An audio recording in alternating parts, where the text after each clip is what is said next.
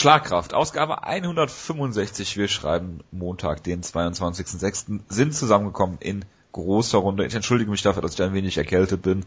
Ähm, nichtsdestotrotz werden wir heute über Bellator reden, natürlich über UFC Berlin, unsere Erfahrungen und die äh, Kämpfe. Wir haben sie ja alle diesmal alle komplett gesehen. Das ist ja mal, glaube ich, eine Premiere fast von uns. Äh, wir reden über News natürlich und wir reden über die UFC Card oder das, was davon noch übrig ist, von nächsten Samstag. Ich begrüße zu meiner Linken den Jonas. Servus. Und zu meiner Rechten den Wutke. Hallo.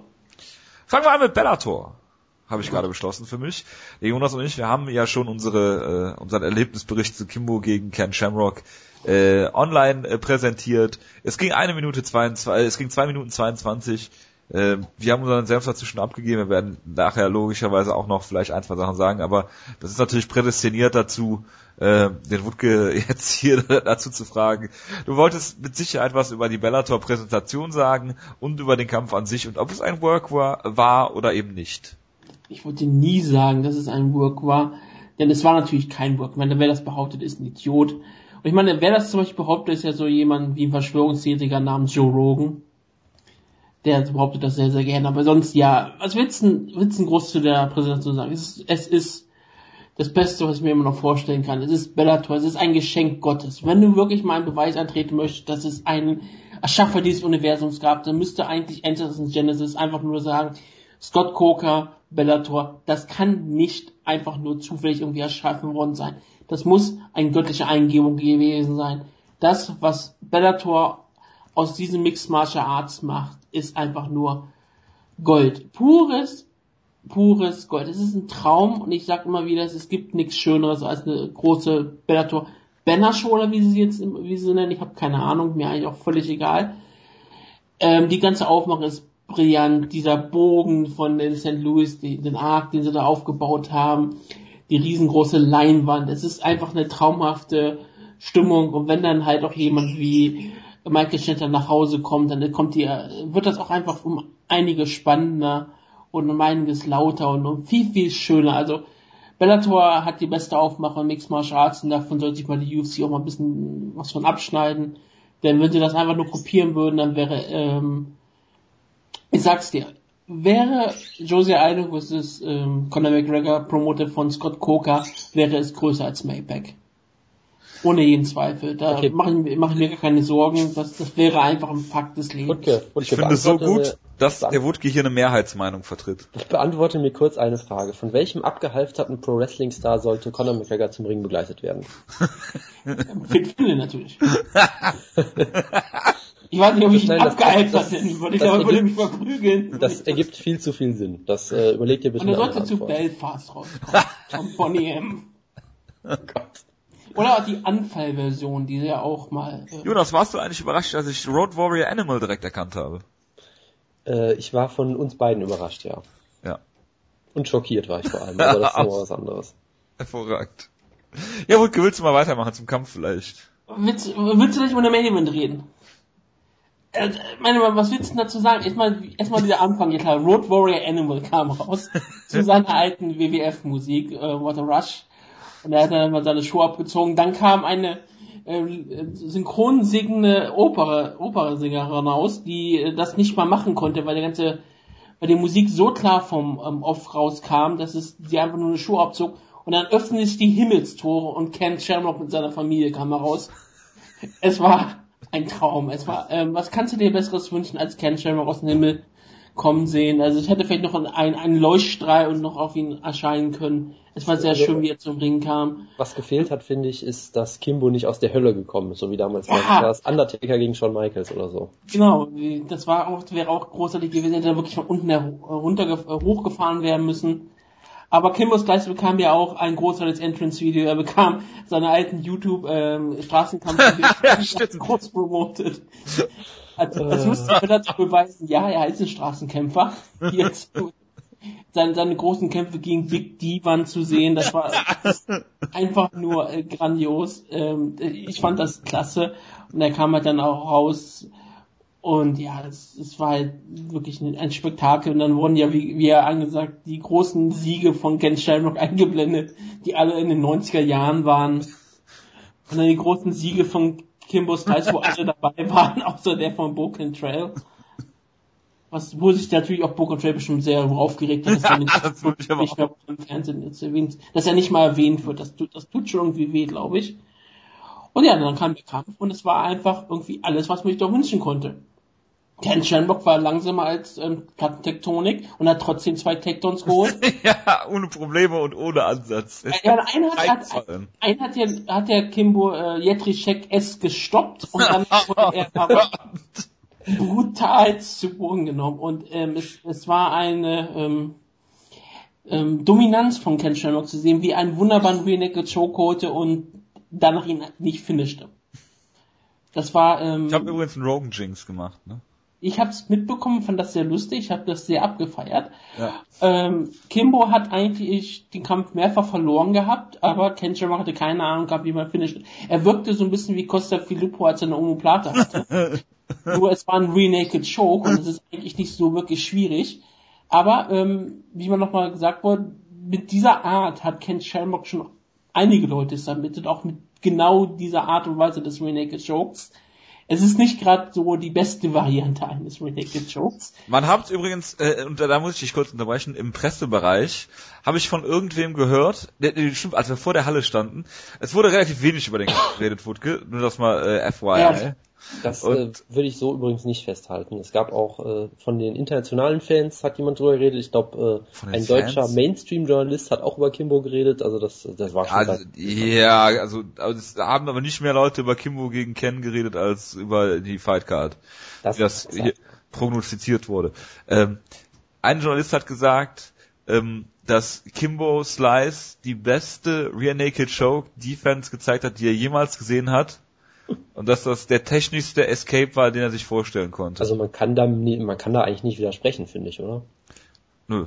Es ist ein bisschen schwierig da zu widersprechen, das muss ich auch ganz ehrlich sagen. Ja, der kam heraus. Und ich meine, Ken Shamrock hat ja schon Leute submitted, wie zum Beispiel Masakatsu Funaki und Matt Hume, wie man ja gesehen hat, nachdem Ja, er ja noch dazu gekommen echten Kampf. Ja?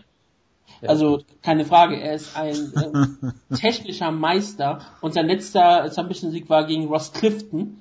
Und ich meine, wenn du Ross Clifton submittest, dann solltest du eigentlich auch Kimbo Slice sich haben. Aber Kimbo Slice hat eine neue Google mal ein Technik Bild von dem. Hat eine neue Technik entwickelt, wie man aus Naked Chokes rauskommt. Man wartet einfach drauf, dass man irgendwie rauskommt. Man tut nichts, aber man hofft, dass vielleicht der Gegner Angst bekommt. Ja, das lernt man doch beim Jiu-Jitsu immer, Ruhe bewahren. Ja, Ruhe bewahren, hat er getan. Dann stand der Kampf plötzlich wieder auf und dann hat Kimbo ihn niedergeschlagen und gewonnen. Gibt's dazu einen Gracie Breakdown? Das, ich würde es mir sehr wünschen. Ich meine, was würdest du denn dazu sagen? Also, es, es wäre traumhaft, wenn sie das sowas tun würden. Ich vermute aber nicht, denn ich glaube, ähm, UFC verbietet ihnen das. Okay. Ja, Aber ja, es, es war alles, was ich mir doch wünschen konnte. Ich weiß nicht, wie man da wirklich drüber reden kann, dass es ähm, fake war. Klar, weil es halt so perfekt war. Ken Shamrock hat, hat einen Schein bekommen, er durfte einmal gut aussehen. Und dann hat ihn Kimbo Slice doch gefinisht und derjenige, der mit ein bisschen Upside hat, das absolut absurd klingt, hat gewonnen. Ich meine, ich habe es ja vorhin Anlauf schon so genannt, es ist eigentlich ein Pancrase-Kampf gewesen. Kimbo Slice hat hier den Minoru Suzuki gemacht oder Masakatsu Funaki, indem er halt mit seinen Gegnern ein bisschen gespielt hat, weil er wusste, er ist in jeder Hinsicht überlegen und wollte deswegen den Fans auch etwas Show liefern. Und dann hat er halt aufgedreht, als er sagen musste, okay, ich habe jetzt genug Show geliefert, jetzt finde ich den Kampf. Und das hat er dann auch getan, hat er auch groß gefeiert, hat gesagt, er wird jeden Tag besser, er wird immer besser werden. Und natürlich Minako, äh, äh, oh Gott, ich fällt mir gerade sein Name nicht ein. Minakov? Der Champion? Äh, nee, nicht Minakov. Wie heißt er denn? ich habe keine Ahnung. Ähm, Ich könnte es nachgucken, aber ich mach's nicht. ich weiß es doch eigentlich auch. Ähm, der hat doch Volk, Volk, wie heißt er denn? Ist doch egal, der Bellator äh, Heavyweight Champ soll sich auch verabschieden. Und ich freue mich wie immer sehr, sehr drauf. Darf ich dir kurz vorlesen, was Bloody Elbow zur Präsentation sagt? Ich hab's, ich weiß, was die so. Ja, ich würde es aber gerne on air machen. Und ich finde das relativ ähm, schlecht von dir. Minakov, Bella- heißt, heißt Minakov, tut mir leid. Bellator entrance videos were uh, abysmal. Apart from serving little to no purpose at all, they were cheesy, underwhelming, and made it seem as though the promotion was trying to grasp at straws. Uh, emulating pro wrestling is one thing, doing a terrible job at it is, an entirely different thing altogether. Ja, scheinbar haben die so guten Job gemacht, dass die Leute denken, es war Pro Wrestling. Okay. Also war es kein Pro Wrestling, wenn äh, Road Warrior Animal mit Ken Shamrock und seiner Familie rauskommt. Nein, aber die haben so einen guten Job gemacht, dass sie Pro Wrestling nachgemacht haben, dass die Leute gedacht haben, Mania war Pro Wrestling. Weißt Deswegen ist es doch perfekt gelaufen. Also kann das ähm, absolut nicht stimmen, was Brian Ebo da schreibt. Und sie sollten sich schämen und denjenigen, der es geschrieben hat, entlassen. okay. Patrick Whiteman, nein. Schade. Äh, ähm, ja, wo, äh, Jonas, hast du noch irgendwas hinzuzufügen? Ich habe den Kampf ja schon live kommentiert. Ich, viel mehr muss man dazu eigentlich nicht sagen. Ich sag dazu gar nichts. Ich habe, wie gesagt, wirklich gedacht, er geht 13 Sekunden oder so und hat meine Erwartungen massiv übertroffen. Und gerade dieses zweite Single-Leg von, von Shamrock wird mich, glaube ich, über Jahre in meinen Albträumen verfolgen. Das war sehr, sehr langsam, sagen wir es mal so. Ja. Und er hat fast einen Enkelpick versucht. ja. Ach ja. Da, da, da, da kann sich äh, Matt Mitchell noch äh, bei Ken Shamrock was anschauen, was Takedowns angeht. Gut, machen wir Er weiter. kann sich Fall auf Ta- ähm, Submission Defense von Kimbo Slicer gucken. Also er kann von beiden nur lernen. Das ist der optimale Kampf für äh, Matt Mitrion. Machen wir mal weiter mit äh, Patricia Pitbull gegen Daniel Weichel. Und da haben der Jonas und ich den Kampf auch gesehen zusammen. Und äh, da muss ich dem Jonas jetzt mal hier das äh, Mikrofon überlassen. Wie hast du den Kampf denn gesehen? Es war ja sehr eng am Ende der ersten Runde. Und ich glaube, mich noch erinnern zu können, deine erste Reaktion war ähm, äh, Ad, äh, Adrenaline Dump. Ja, er verliert das jetzt noch und meine Reaktion war auch irgendwas in die Richtung. Ja, das, das habe ich sofort gesagt, äh, als er irgendwie dachte, dass es das Finish schon gab, dachte ich sofort, okay, jetzt äh, verliert er das auf jeden Ich habe Fall. ja, ich habe gesagt, dass er jetzt anderthalb Minuten sitzen bleibt äh, Ja, genau. und ihn dann ausnockt, genau wie YOLO gegen Tim Kennedy. Ja, das Nee, habe also- ich auch gesagt. Ich, ich habe ja vorher schon gesagt, ich tippe einfach immer gegen Weichel, weil bisher hat das sehr gut funktioniert und auch hier hat es ja fast funktioniert. Ich meine, die ersten, weiß nicht, dreieinhalb, vier Minuten waren ja eigentlich ziemlich ausgeglichen, wie ich fand. Ähm, und dann hat, Relativ wenig ist passiert. Ja genau, da hat Weichel ihn auch noch fast ausgenockt und Pitbull wurde, man kann durchaus sagen, von der Ringpause gerettet. Man kann es jetzt nicht mit hundertprozentiger Sicherheit natürlich sagen, aber er war auf jeden Fall Sah angeschlagen. sehr danach aus. Also, ähm, wenn du nachher Pitbull in der Ecke saß, der hat wirklich keine Ahnung gehabt, wo er war. Ja, also es war auf jeden Fall eine wunderbare Leistung von Weichel da und dann. Also mit äh, Trevor Whitman als Trainer wäre Weichel jetzt Champion. Also wenn Patricia Pitbull den hätte. Und ich meine, man kann ihm, finde ich, jetzt auch, auch in der zweiten Runde wirklich keinen wirklichen Vorwurf machen. Er hat auch da wieder einige gute Treffer gelandet. Und es ist ja auch klar, dass du dann weiter Druck machen willst, natürlich, um den Champion auch äh, zu finishen, der schon angeschlagen ist. Und dann wird er halt von einem einzigen Schlag erwischt und das passiert halt immer. Du kannst nicht eine perfekte Striking Defense haben und in dem Fall hat Pitbull halt eine so unfassbare Knockout Power, dass halt dieser eine Schlag, dieser eine perfekte linke Haken gereicht hat. Für Daniel Weichel ist es natürlich sehr, sehr tragisch. Ähm, hat mich auch äh, in dem Moment sehr geärgert, weil er auf jeden Fall verdient hat, auch im Kampf zu bleiben und den vielleicht sogar zu gewinnen, so wie er bisher lief. Und es war halt unglücklich, aber ich sag mal so, Pitbull hat halt auch wieder gezeigt, dass er ein absoluter Topkämpfer ist im Featherweight. Das behaupte ich auch weiterhin und dass er unfassbare Knockout-Power hat, gerade für die Gewichtsklasse. Und ich Jetzt finde, man hat hier doch auch die, äh, zu... Bitte? Ja, dann mach ruhig erst weiter. Bloß aufgehört. Meine, man hat hier aber auf jeden Fall, äh, lieber Jojo, auch die zusätzlichen 200 Pfund gesehen. Äh, oder die 200! 0, diese 0,2 Pfund, Verzeihung, die äh, er beim Weigh-In beim ersten Versuch zu viel hatte. Diese, diese, Wahnsinn, dass er 80, 200 Pfund cutten kann. diese, diese zusätzlichen 80 Gramm Schlagkraft haben hier den Unterschied gemacht. Deshalb Ja. ist Patricio Pitbull eigentlich nicht der echte Champion, der soll sich schämen, finde Es ich. ist wirklich peinlich, dass er im ersten Versuch das Gewicht knapp verfehlt hat um 80 Gramm. Äh, Möchtest du diesen, diesen Witz überhaupt erklären? Das versteht ja, glaube ich, wieder Das keiner. ist nicht zu entschuldigen. Ja, ein gewisser Twitter-Follower hat äh, gesagt, dass es peinlich und unprofessionell ist, dass Pitbull im ersten Versuch das Gewicht nicht geschafft hat. Und zwar um 80 Gramm. Das sei peinlich und unprofessionell. Das wollte ich mal als, Es ist eine übertriebene, überspitzte Formulierung. es ist absolut nichtssagend. Das ist richtig, wahrscheinlich wurde, äh, war seine T Testwaage einfach falsch. Genau das habe ich auch gesagt und darauf kam dann die Antwort, ja, ja, schieben wir das alles auf die Testwaage. Ja, tun wir ja. Wir schieben ihn wieder drauf, weil Ferrer konnte wahrscheinlich gar nicht mehr laufen. So sah das hier beim Wayne zu Hause. Tja, ist natürlich scheiße, wenn du dann verlierst.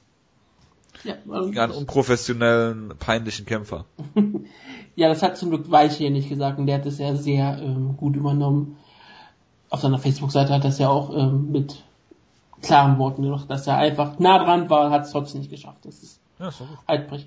Wir gratulieren damit auch den neuen besten deutschen Kämpfer, den es gibt, Stefan Pütz. Einfach jetzt schon allein Deutsch.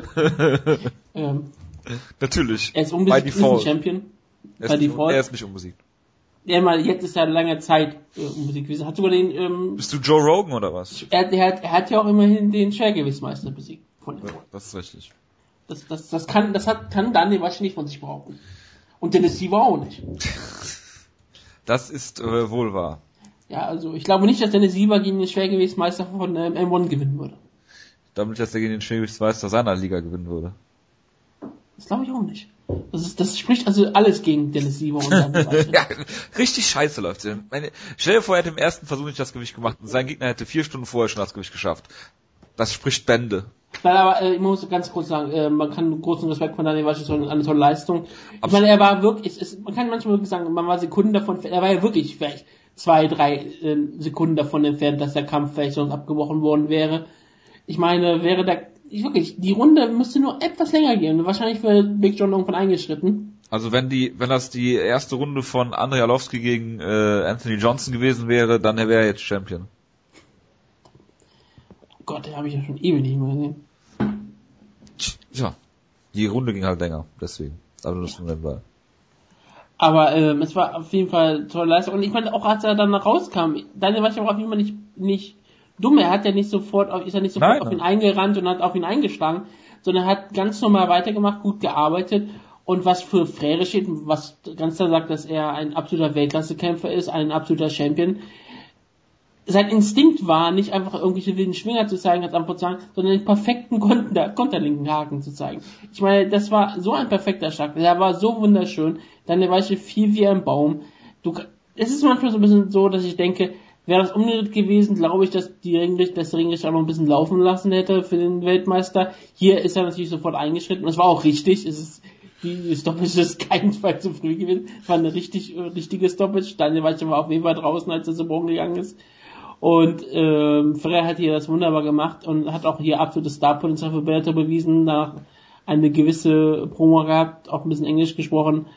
Es ist sehr angenehm, er ist ein absoluter Topkämpfer und ich würde ihn so gerne gegen bessere Leute sehen noch in der UFC. Ich würde auch Daniel Weiche gerne in der UFC sehen. Ich glaube, er könnte da auch eine gute Rolle spielen. Also ich bin sehr Daniel Weiche gegen Dennis Siever. da würde Daniel Weiche dann wieder gewinnen. Ja. Und der Damenkampf war ja im Weltlergewicht. Weltler, endlich hast du Im Weltler. Ich wollte es nicht mal wieder sagen. Deswegen, weil ich Also- dachte, also zwei Daniel Deutsche Weiche- Kämpfer, dann kannst du wieder mal falsch aussprechen. Natürlich. Ja, bitte. Also ich, ich glaube, Daniel Weiche gegen Dennis Siever, das würde, glaube ich, wirklich das, das Leben von vielen deutschen MMA-Fans in Stücke reißen, oder? Das, das geht, glaube ich, nicht. Stell dir mal nicht, vor, dass Dennis Siever dann auch noch das Gewicht verpasst. Um 80 Oder es Grad. nur im zweiten Versuch schafft. Das Ja, während äh, Daniel Weichel schon drei Tage vorher das Gewicht hat. Das spricht Bände. Das Ich wissen viele auch- nicht. Es ist auf jeden Fall, ähm, Daniel Weiche hat hier auf jeden Fall unterstrichen, dass er ein richtiger Topkämpfer ist. Und es ist Bellator. Ich meine, die haben eine richtig gute Featherweight Division. Ich, werd, ich bin gespannt, was sie mit Weiche da noch machen. Ich, ich habe immer noch gute Hoffnung. Er hat ein tolles Entrance-Video bekommen. Es ist, schmückt jetzt auch mein ähm, Skype-Profilbild gerade. Ach, das, okay, danke. Killerwiese ist da. Verstehe. um Gottes Willen, ja. Gut, mh, müssen wir noch, äh, ich würde das jetzt gerne abkürzen, über irgendwas anderes von dieser Karte Äh, Michael Chandler hat ein Squash-Match gewonnen gegen Derek the Stallion Campos. Ja. Das sah ziemlich beeindruckend aus. Chandler hat endlich mal wieder einen Sieg gefeiert. Er hat danach nicht gegen einen Kampf gegen Jonas gefordert. Das war natürlich relativ tragisch, dass er das nicht getan hat. Aber er ist auf jeden Fall bereit für die Zukunft. Bobby Lashley hat ähm, Suplex City in Realität umgefasst und hat Dan Charles ein bisschen hin und. Dan Charles hat in den Kampf ungefähr 71 Mal in den Käfig gegriffen, wenn nicht sogar häufiger und ähm, wurde dafür, glaube ich, nur ein einziges Mal verwarnt. Es war fast schon Dennis Siever-artig, was er hier getan hat, nur eigentlich nur noch um einiges schlimmer. Es ist ein Witz, was sie mit dem Käfiggreifen machen. Bobby Lashley sah ähm, relativ gelangweilt aus, hatte aber wenigstens Kondition bewiesen, aber nichts Besonderes. Es war einfach nur ein Wrestle-Fuck, den er hier gemacht hat und Dan Charles hatte keine Chance. Bobby Lashley hat keine, keine Upside. Und wahrscheinlich kämpft er wirklich aber noch gegen Kimbo Slice. Da würde er gewinnen. Ja. Logischerweise, weil er kriegt Kimbo Slice zu Boden. Und dann hat er den Kampf gemacht. Meinst du? meinst, du, meinst du wirklich, der Division 2 äh, Ringer kriegt Also- Kimbo Slice zu Boden? Also ob, Ja. ob Bobby Lashley so gute Single Legs zeigen kann wie Ken Shamrock, äh, Ob darf er, ob er bezweifelt werden. ob er ihn da halten kann? Ja, ja, also das, das. äh, Also, Kimbo hat gute Takedown-Defense bewiesen, äh, gute Submission-Defense bewiesen auch, von daher wird es schwierig, glaube ich. Es ist sowieso schwer, was du jetzt machen kannst mit den ganzen Leuten da. Ich weiß nicht, ob du wirklich Bobby Lashley gegen Kimbo Slice stellen solltest. Es, es hat sich ja auch... Gegen wen würdest du denn gerne Kimbo Slice stellen? Jemand hat sich ja angeboten, hat sich nicht angeboten dafür, aber jemand hatte gesagt, er möchte noch mal einen einzigen Mixed Martial Arts Kampf haben. Und das ist Herschel Walker.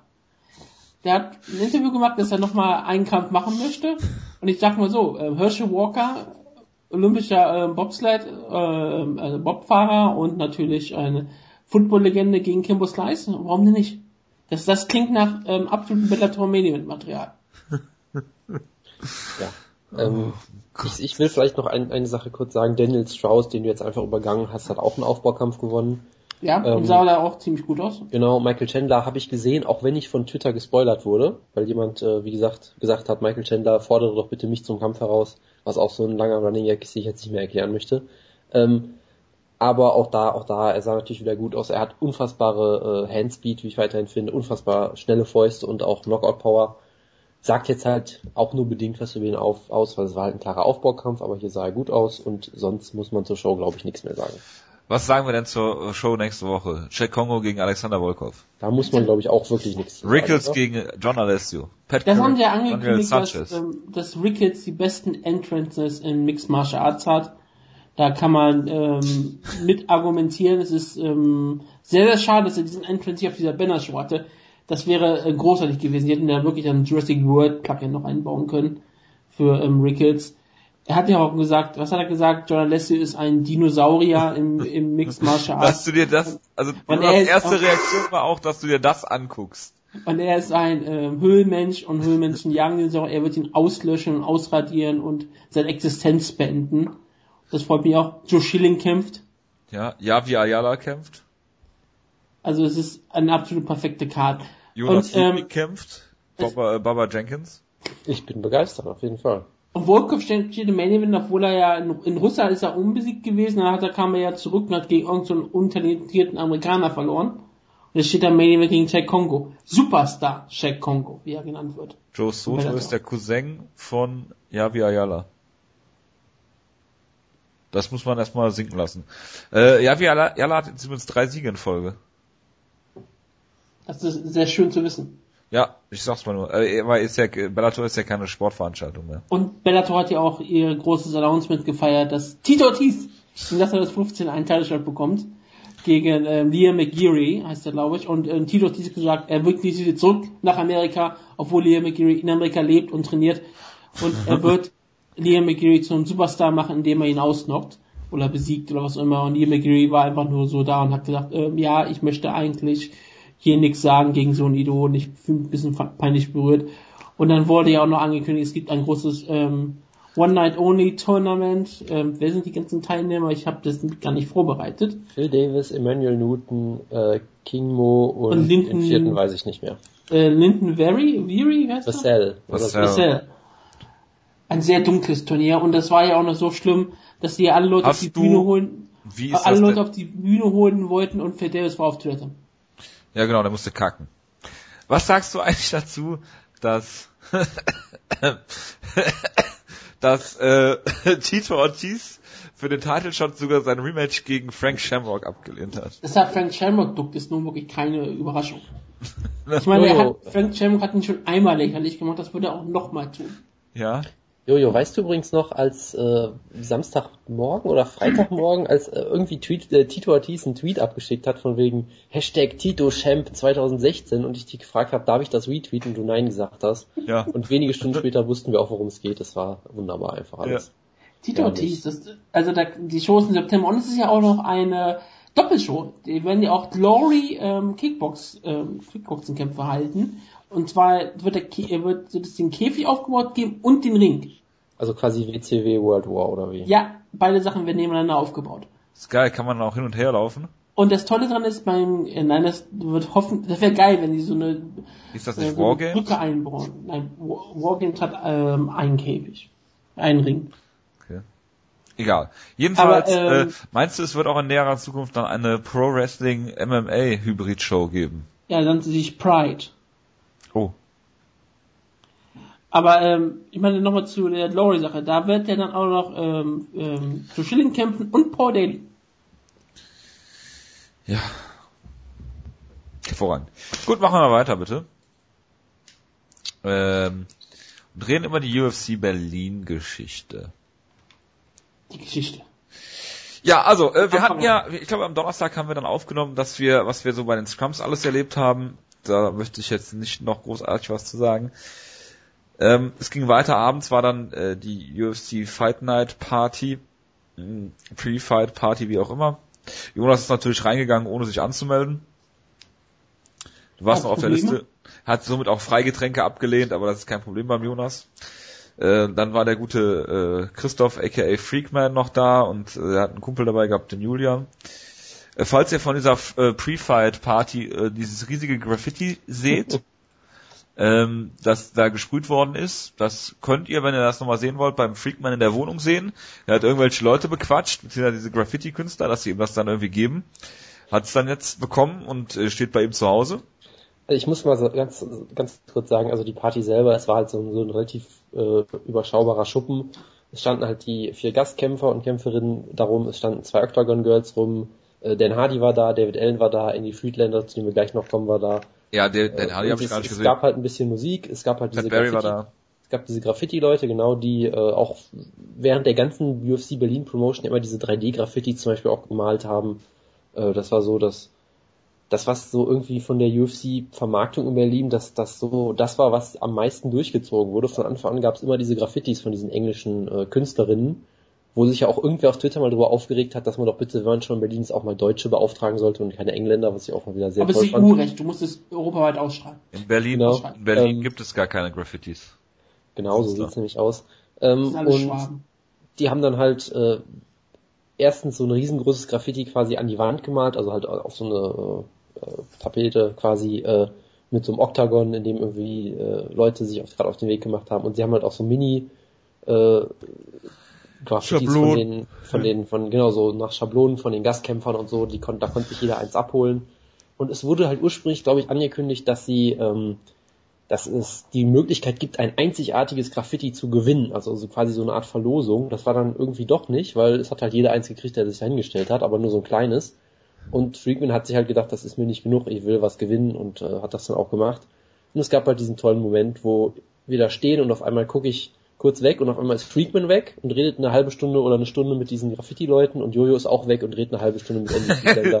und ich stehe da und denke mir, was passiert Und hier redest eigentlich mit Girls.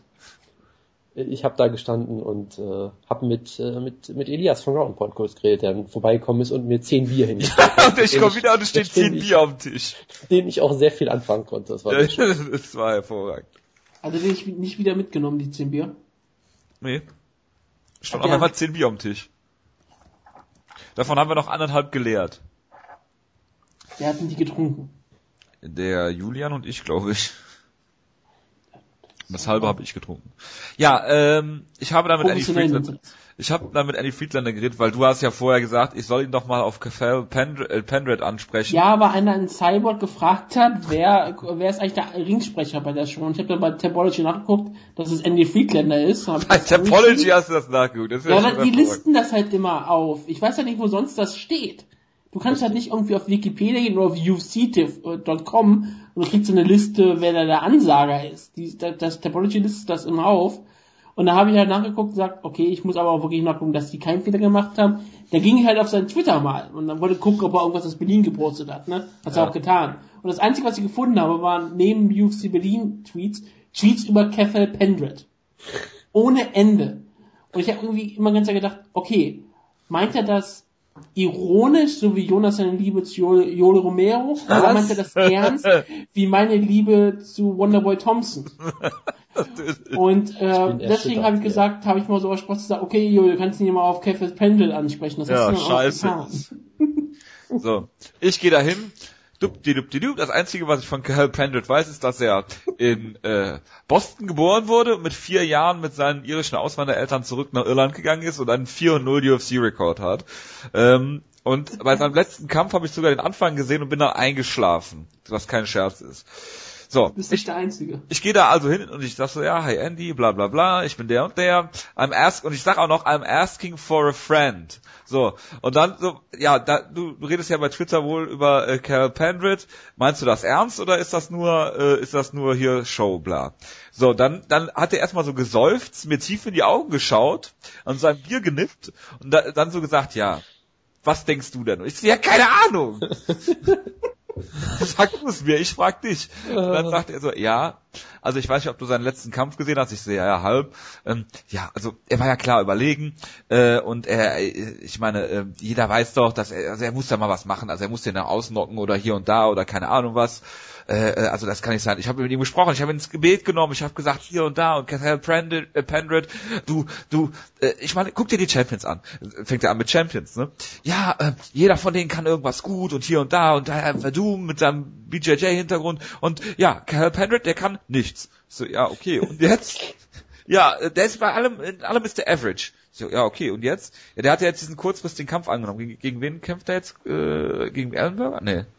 Er wollte gegen Rick Gegen Rick Story Story. kämpfen. Ach, gegen Rick Story, okay. Was ich ja egal. als Breaking News verkauft habe bei unserem Hörertreffen, was auch nicht stimmt, glaube ich, aber ist Ja, egal. ist Und, egal. die Show, und es stimmt nicht. Jedenfalls so. Dann haben wir, dann haben, wir- haben wir, habe ich so gesagt, ja, bla und hier und da. Dann habe ich noch Diskussionen angefangen und dann äh, für, für gegen wegen Champs. Da haben wir noch kurz über über Verdum geredet und was äh, Cordero für ein guter Trainer ist. Dann haben wir noch kurz darüber geredet, dass SBG ja vielleicht nicht das richtige Camp für Cal Pendrit ist, sondern nur bei Conor McGregor passt. Dann habe ich gesagt, aber McGregor ist ja in, in äh, Las Vegas und lässt sich ja alle seine komischen äh, äh, Sparingspartner da äh, für, hinführen und so weiter.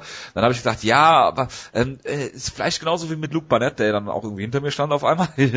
ähm, ähm, der, der zu Alliance geht und wenn sie dann versuchen aus ihm einen Dominic Cruz zu machen, dann geht das vielleicht auch schief und hier und da. Ja, hast du recht und hier und da und äh, dann ja, also ich keine Ahnung mehr. Ich, ich krieg's nicht mehr alles auf die Kette. Auf jeden Fall habe ich Ewigkeiten mit Andy Friedlander geredet.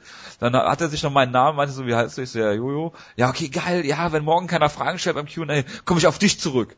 Ja, geil. und dann ist er einfach gegangen, weil irgendjemand ihm auf die Schulter getippt hat und sagt, er soll mal kommen. Ja, so macht man das halt. Ja. Und das Siehst du, nur durch mich hast du auf einmal eine Connection mit Andy Friedlander. Ja, und wenn, wenn, dann siehst du mich bald als Octagon-Sprecher. Das wäre sehr traurig. Über Nick Hein haben wir noch kurz geredet. Ähm, weil er, er noch gefragt hat, wer, wer denn auf der Maincard dann so alles gewinnt, was ich denke. Und ich sag ja, alle Deutschen, Siva, Tete. Und äh, dass Johanna den, den Titel ge, ge, äh, gewinnt oder, oder ihn behält. Und äh, er hat mir dann recht gegeben. Und äh, meinte, dass er Nick Hein sehr gerne mag. Und ich habe gesagt, ja, ich auch, ein netter Typ und so. Und äh, also so ein bisschen über Nick Hein gequatscht. Und dann habe ich ihm halt auch erzählt, dass er halt im Judo größtenteils in der Gewichtsklasse bis 81 Kilo angetreten ist. Und sogar noch schwerer zum Teil. Und dass er halt Reichweitennachteile hatte gegen James Wick. Haben wir noch kurz den mal... Bischof verprügelt hat. Bitte? Das ist mal fast, der Bischof verprügelt hat. Fast, ja. Ähm, ja, und dann habe ich ihm halt auch erzählt, was Nick Hein halt gesagt hat äh, bei dem Interview, ähm, was ich so, so mit einem Ohr mitgehört habe. Da hat er halt auch so über darüber geredet, dass er seinen ersten äh, Amateur-MMA-Kampf damals hatte, äh, ich glaube, oder Pro. Seinen ersten MMA-Kampf hat er auf jeden Fall gesagt. Und dass er dann halt ähm, ei- eigentlich äh, bei einer Judo-Veranstaltung sein soll, Judo Nationals oder sowas. Und hatte aber seinen MMA-Kampf und hat dem Judo-Nationaltrainer damals gesagt, dass er auf einer Hochzeit in Italien ist, weil er, die Hochzeit musste weit weg sein, damit er später kommen kann und hatte dann seinen, äh, seinen ersten MMA-Kampf, hat gehofft, dass er sich keinen Cut zuzieht oder irgendwas und äh, ja, hat dann den ersten MMA-Kampf gewonnen und ist dann danach noch zur Judo-Ausscheidung gefahren. Was eine sehr hervorragende Geschichte war. Echt Ja. Und äh, ja, das war so mein Andy Friedlander Erlebnis, um darauf nochmal zurückzukommen. Also gibt's bald das große Andy Friedlander Interview hier bei Schlagkraft. Äh, können wir machen, das ist kein Problem. Das, wenn das gewünscht ist, können wir das gerne, können wir da gerne drauf zurückkommen. Und ich glaube, er wird es bestimmt sogar tun. Ich glaube es auch. Äh, macht einen sehr netten Eindruck und ich mag auch sein Announcing, das habe ich ihm dann auch gesagt und ja. Er hat auch die äh, Videos gesprochen für die Card, also die, er meine, die ja eingeblendet wurden, also die. Post-Pre-Fight-Videos da einmal. Ja gut, wir hatten einen anderen. Die Post-Fight-Videos, äh, die Pre-Fight-Videos alle mit Oliver Kopp natürlich. Ja gut, das ist jetzt noch Ah, Die waren, do- die waren deutsch in der Halle. Ja, Ja. In die äh, Fight Pass waren sie alle von Friedlander gesprochen. Ja, die deutschen Pre-Fight-Videos hättest du nur bei Maxdome gucken können. Naja, das ist schon- Tete. Gut, dann äh, kommen wir mal äh, zur Card an sich. Äh, Im Main Event Joanna Jedrzejczyk gegen Jessica Pennell. Und äh, ja, der Kampf lief, wie es zu erwarten war, oder wie wir es auch previewed haben. Denk ich mal. Wobei Johanna hat ja gesagt, sie hat mehr Headkicks gezeigt und mehr Leckkicks als sonst. Ich, weiß, ich weiß gar nicht, ob ich das im Preview vielleicht sogar gesagt habe. Ich weiß, Nein. dass äh, mein, mein bester Freund Patrick Ryman gesagt hat, dass sie mehr Kicks zeigen wird jetzt. Und ich meine, sie war ja bisher, sie kommt aus Muay Thai, war Muay Thai Weltmeisterin. In Kämpfen hättest du durchaus auch denken können, dass sie irgendwie Box-Weltmeisterin war, weil sie hat ein paar Elbows gezeigt, klar, Kniestöße auch eher nur am Boden, aber prinzipiell war es ja sehr, sehr stark mit dem Boxen, was natürlich gegen Carla Espasa auch sehr viel Sinn macht, äh, die gut darin ist, Kicks abzufangen und sie zu Boden zu nehmen. Und nachdem so die ersten ein, zwei Minuten gegen Penne überstanden war, wo Penne sich, fand ich, auch gar nicht, gar nicht schlecht verkauft hat. Sie hat es ein paar Mal geschafft, sich unter Schlägen durchzudecken, äh, durchzuducken und dann gut in den Clinch zu kommen, aber sie hatte halt keine Chance, sie zu Boden zu nehmen. Und danach hast du halt gemerkt, Hat einmal kurz geschafft, den stimmt, sie hat ihn, glaube ich, mal so eine halbe Sekunde nehmen, aber es war halt kein richtiger Takedown, weil sofort Jędrzejczyk wieder stand. Genau, Und einmal wurde sie, glaube ich, so ein bisschen vom Käfig gestoppt. Also sie hatte gar nicht schlecht angefangen, aber äh, nach relativ kurzer Zeit war es dann halt klar, dass es nicht funktioniert und dann war sie halt auch äh, deutlich offener im Stand, hat äh, aus dem Clinch viel gezeigt auch, hat wunderbare Hate-Kicks gezeigt und ich war, also es war so ziemlich das, was ich mir erwartet habe. Ich habe mir schon gedacht, dass Jessica Penne sehr viel einstecken wird und dass es irgendwann einen Finish gibt und dass es bis dahin äh, durchaus hart wird, das Ganze sich anzugucken. Äh, ich fand es dann auch gut, dass es gestoppt wurde. Es war ja das zweite Standing TKO von ihr hintereinander, äh, was ich auch durchaus einen schönen Trend finde, weil äh, so wie Penne da eingesteckt hat, hätte man den Kampf auch schon in der Ringpause stoppen können, aber Er das auch passiert vorher, halt nicht. ja, hat man. Genau, aber äh, dass es zumindest dann noch gestoppt wurde und ja, Wutke, willst du vielleicht mal anfangen, weil aus der Halle hat man ja immer noch wieder so einen ganz anderen Eindruck. Wie Also- war's denn, äh, wie war denn der Kommentar, wie war denn der, der Eindruck äh, am Fernseher, wie auch immer? Ähm, John Gooden hatte auch wieder, äh, heißt er John mit Vornamen? Auf jeden Fall, Ja. Gooden hat auf jeden Fall wieder eine sehr schöne Variante von ähm, Jędrzejczyks Namen. Ich kann die schon nicht mal nachmachen. Ähm, Dan Hardy hat einigermaßen Ein richtig polnischer. Kollege hat sogar gesagt, dass äh, die den Beweis angetreten hätten, dass man den Namen auch als Ausländer richtig aussprechen könnte. Man könnte es, äh, aber Nein, kann. Sie haben es ja gemacht. das ist unglaublich. Ja. Ähm, ich bin noch wie, der ganze Kampf war auf jeden Fall sehr beeindruckend gewesen. Wie gesagt, Penne hat eigentlich gar nicht schlecht angefangen. Und das hat, glaube ich, auch irgendjemand mal perfekt gesagt auf Twitter, irgendein Amerikaner. Eigentlich hat Jessica Penne perfektes Timing bei ihren Takedown-Versuchen gehabt. Sie hatte einige Clinches perfekt getimed und sie konnte Johanna trotzdem nicht zu Boden nehmen.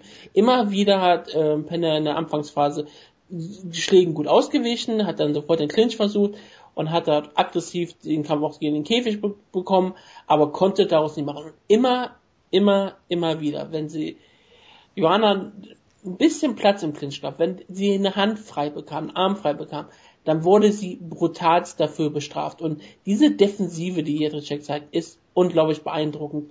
Und es gibt ja wirklich Leute, die jetzt hier stehen und sagen, ähm, und sich fragen, ist Jedrzejczyk die beste Strikerin oder beste Striker überhaupt im Mixed Martial Arts? Und das ist unfair, das ist ein bisschen hart formuliert, aber sie ist auf jeden Fall die beste Strikerin, die ich im Mixed Martial Arts bisher gesehen habe, die das halt auch perfekt kombinieren kann. Es gibt vielleicht auch bessere Striker im Mixed Martial Arts in jeder Form, aber das mit ähm, den, das auf Mixed Martial Arts so anzuwenden, das macht sie schon richtig gut. Ihre Kombinationen sind traumhaft. Sie ist unglaublich schnell, sie ist kraftvoll und wie gesagt, sie ist so schwierig zu Boden zu nehmen. Und wenn sie, wie gesagt, kurz mal so ein bisschen die Balance verliert, sofort stand sie wieder auf. Und Ja gut, es gab aber auch Ende der ersten Runde äh, ein äh, Judo-Takedown, so ein Judo-Throw, wo sie in der Side-Control lag und dann war die Runde zu Ende. Ja, und man kann natürlich auch sagen, dann irgendwann löst sich natürlich auch so ein bisschen die Spannung. So kurz vor der Rundenende, wenn du das Schlagen hörst, dann vielleicht lässt man sowas durchgehen. Aber wenn es halt nicht im normalen Verlauf des Runde passiert, dann passiert das halt nicht.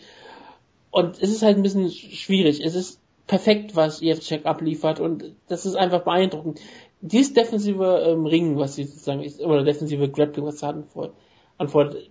Ich frage mir teilweise nicht, ob sie sogar, dass sie jetzt, ich meine das nicht so, wie es jetzt so klingt, sondern dass sie vielleicht sogar fast noch so eine GSP-artige Karriere hinlegen könnte, in denen sie auf einmal ihre super Instinkte, die sie für den, ähm, für das Grappling hat, auch noch in die Offensive umwandeln könnte. Aber ihre Defensive ist beeindruckend. Das hat sie gegen ähm, Espasa gezeigt, das hat sie gegen Penne gezeigt. Und sobald Penne es nicht schaffte, den Kampf zu Boden zu nehmen und dass jeder Clinch-Versuch äh, mit Elbows und mit ähm, kurzen Schlägen äh, quittiert wurde, mit äh, Clinch-Knees, wurde es halt irgendwann ganz klar, dass sie immer langsamer werden wird. Sie wird immer mehr einstecken müssen. Und sie hat das Herz eines Champions bewiesen. Und ja, Herz eines Champions, Jojo, extra Ja, ich hab's gehört. Ich, ich, ich freue dich, dass es dich freut. Ja. Und, und sie hat so viel eingesteckt, aber sie hat immer weiter gekämpft. Sie hat auch eigentlich sogar effektiv verteidigt. Sie hat gar nicht, also die, ihre Verteidigung war immer noch relativ gut. Das Problem war, dass es nicht mehr wirklich intelligent war und sie haben nicht wirklich gegen, gegen hier. Deswegen war es eigentlich relativ klar, dass man auch in der zweiten Runde hätte abbrechen können. Ich fand es aber auch verständlich, dass man einen Titelkampf durchaus mehr Zeit gibt. Es ist natürlich immer, es ist immer eine Abwägungssache. Und man, es ist sowieso schwierig, den Kampf immer stehen zu stoppen und ich fand das in der dritten Runde, gerade als Wona eingeschritten wurde, genau den wirklichen Moment, wo man sagte, okay, jetzt muss man einschreiten. Und dort wurde dann noch eingeschritten von Mark Goddard. Und das war, wie ich finde, auch dann durchaus richtig. Und wie gesagt, Johanna Jedrzejczyk hat danach, ist auch in Käfig springen, hat ihre Pro Wrestling Promo gehalten, who's next, who's next. Und ich frage mich auch wirklich, ja, who is next? Das ist schon eine relativ spannende Frage. Ähm, danach hielt sie diese wunderbare Promo auf, mit ihrem wunderschönen Akzent und wo sie nochmal die ganzen Gegnerinnen niedergemacht hat, die gesagt haben, ja, äh, sagten hier, Penne wäre besonders gut, sie hat sie Jäger geschlagen, sie hat gesagt, Espasa ist die beste überhaupt, sie hat keine Chance gehabt. Niemand wird ihr den Titel wegnehmen. Es ist absolut klasse, was sie abzieht. Sie ist unfassbar charismatisch und sie hat einen sehr, sehr spektakulären Kampfstil sie ist wirklich das Perfekte, was man für die UFC hoffen kann. Die UFC hat auch sehr schlau reagiert, weil sie hatten ja nichts für Aguila, aber sie konnten sofort ein, sie konnten sofort, haben sie nach dem Kampf ein Hype-Video von Claudia Gagliardi eingespielt. Wo sie sofort gesagt haben, hier, das ist die einzige Frau, die so gefällig werden kann. Es haben übrigens ziemlich viele Leute, unter anderem ich auch, äh, und die Media-Leute, den Kampf für Gadelia ges gescored damals. Ja, und Jonas hat aber auch. Das ist richtig, ja deswegen, es war ja auch ein furchtbar enger Kampf. Und ich fand, wie gesagt, das ist super von der UFC, dass sofort darauf reagiert und sagt, als, als sie zeigten, wie Johanna aus dem Käfig ging und so und mit ihren Fans posierte, haben sie halt dieses Halbvideo von Galilea gezeigt und haben auch so über den Kampf gesprochen, über den ersten Kampf, dass er sehr eng war und auch darüber, dass Galilea vielleicht mit ihrem nächsten Sieg vielleicht auch sofort einen Rematch fordern könnte. Also ich fand das sehr gut gemacht. Sie hat, man hat einen direkten Gegner ins Spiel gebracht. Johanna hat sofort gesagt, auch dass sie jetzt einmal eine längere Pause einlegen möchte, das macht auch durchaus Sinn. Äh, ich, ich wäre sogar, ich, ich fände es sehr schön, falls ähm, UFC nochmal zurückkommt nach Europa in diesem Jahr, dass ich weiß, dann nochmal die Verteidigung kommt für Jerichek. Aber sie, sie, sie hat eigentlich großes Starpotenzial. Sie ist sehr sympathisch. Sie hat einen verrückten Charakter, hat man ja bei den Waynes gesehen. Und sie hat es auch bei den, im Kampf immer wieder gezeigt und dann die Postwahl-Promo. Sie ist, ein, sie ist perfekt als Champion und ich finde sie toll und sie ist eine tolle Kämpferin, absolutes perfektes Programm, super Main Event. Ja, ich wollte kurz auf diesen GSP-Kommentar nochmal eingehen. Äh, was man bei ihr, finde ich, vielleicht auch schon sieht, das kann man vielleicht auch mit Mighty Mouse ver vergleichen, ist, äh, die, wie unfassbar gut sie alles miteinander schon kombiniert. Also du hast es ja schon gesagt, ihre, ihre Takedown-Defense ist super, da scheint sie mir auch technisch irgendwie alles richtig zu machen. Und sie belässt es halt, wie wir auch oft schon erwähnt haben, nicht dabei. Sie gibt dir halt immer noch einen Schlag mit, sie gibt dir einen Elbow mit. Im Clinch macht sie das auch super, weil Penne wollte sie natürlich in Clinch nehmen, hat dann aber immer ein Elbow eingesteckt, als äh, Jedrzejczyk wieder aus dem Clinch rausgegangen ist. Also die Kombination, wie sie das alles miteinander verbirgt, äh, verbindet, ist wunderbar.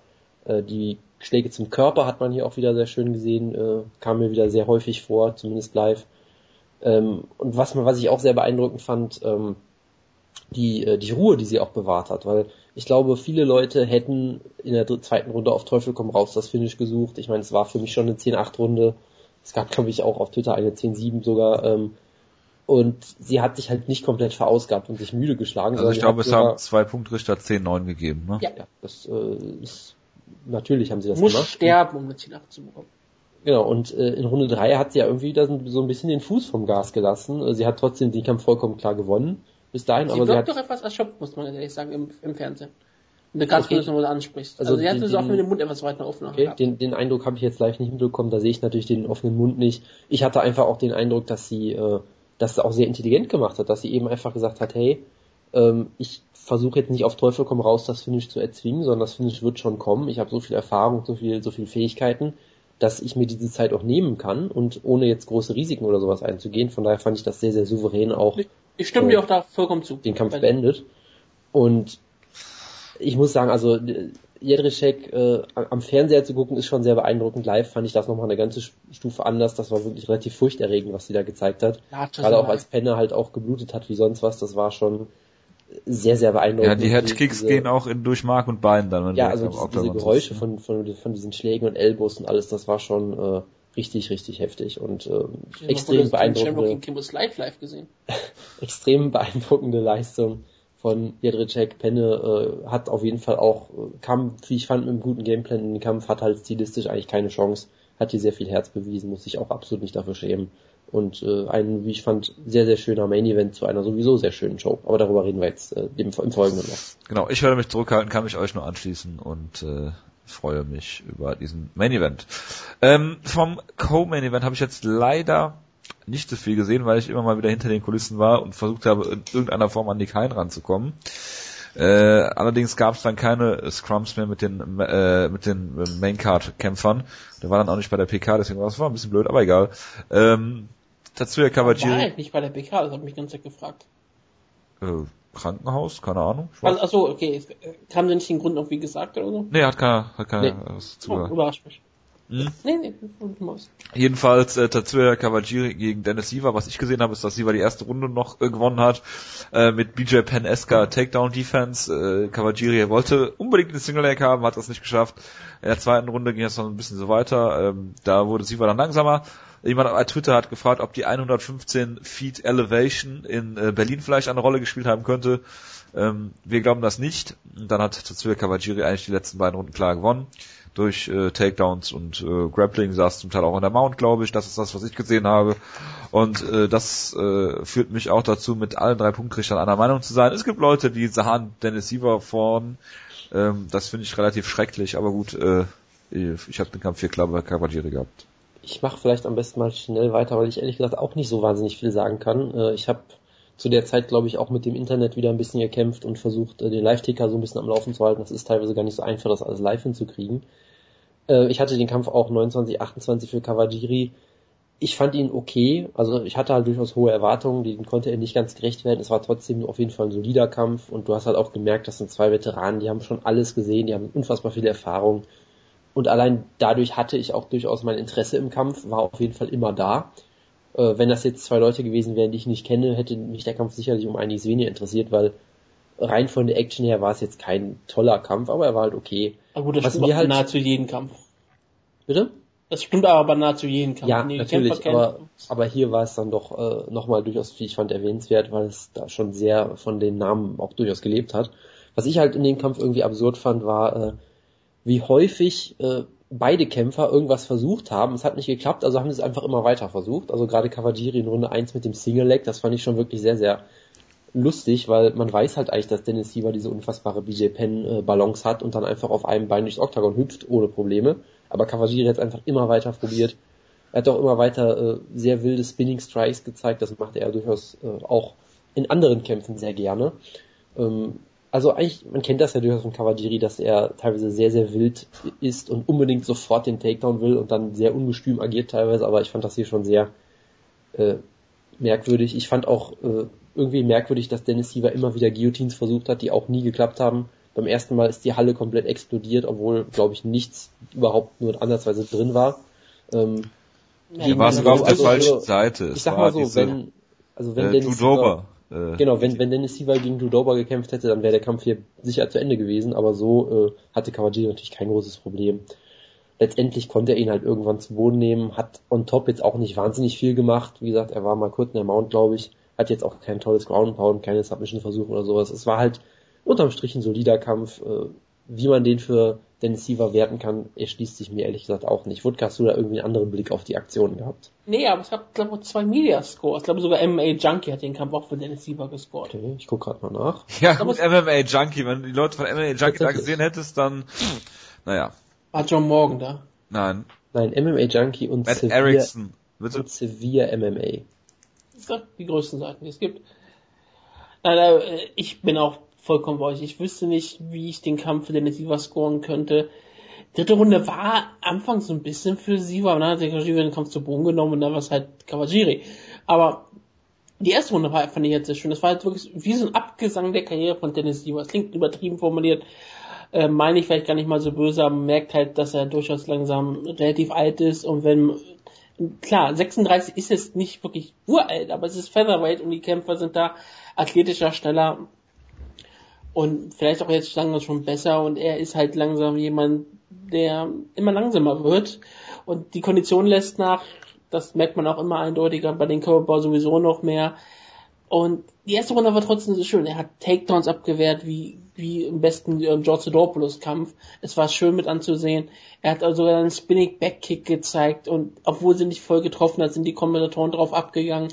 Und er ist in der Replay haben sie gesagt, okay, der hat nicht voll getroffen, aber es war trotzdem Der hat überhaupt nicht getroffen. Der war genau vor uns. Das war der absolute. Er hat den Arm getroffen. Ich glaube, wir haben uns, wir haben uns, glaube ich, totgelacht darüber. Wie wir so viele sind im Kampf. Aber gut, weiter bitte. Und es war eigentlich wirklich eine wunderbare erste Runde und du hast wirklich gesehen, okay, Dennis Lieber, das, das freut mich einfach nur.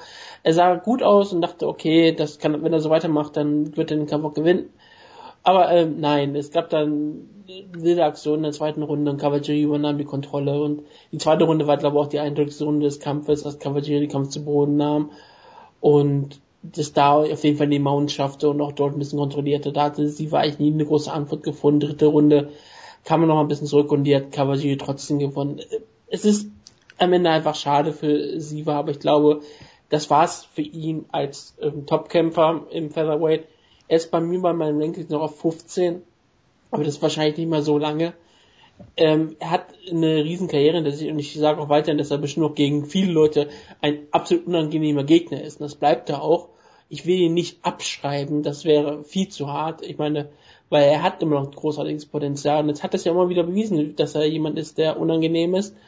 Und ähm, deswegen werden wir sehen, was die Zukunft für ihn bringt. Auf jeden Fall ist er wahrscheinlich wirklich nicht mehr Deutschlands Top Mixed Martial Arts Kämpfer. Den Titel, den kannst du dir nur aussuchen, ob du den nach M1 oder nach Bellator gibst.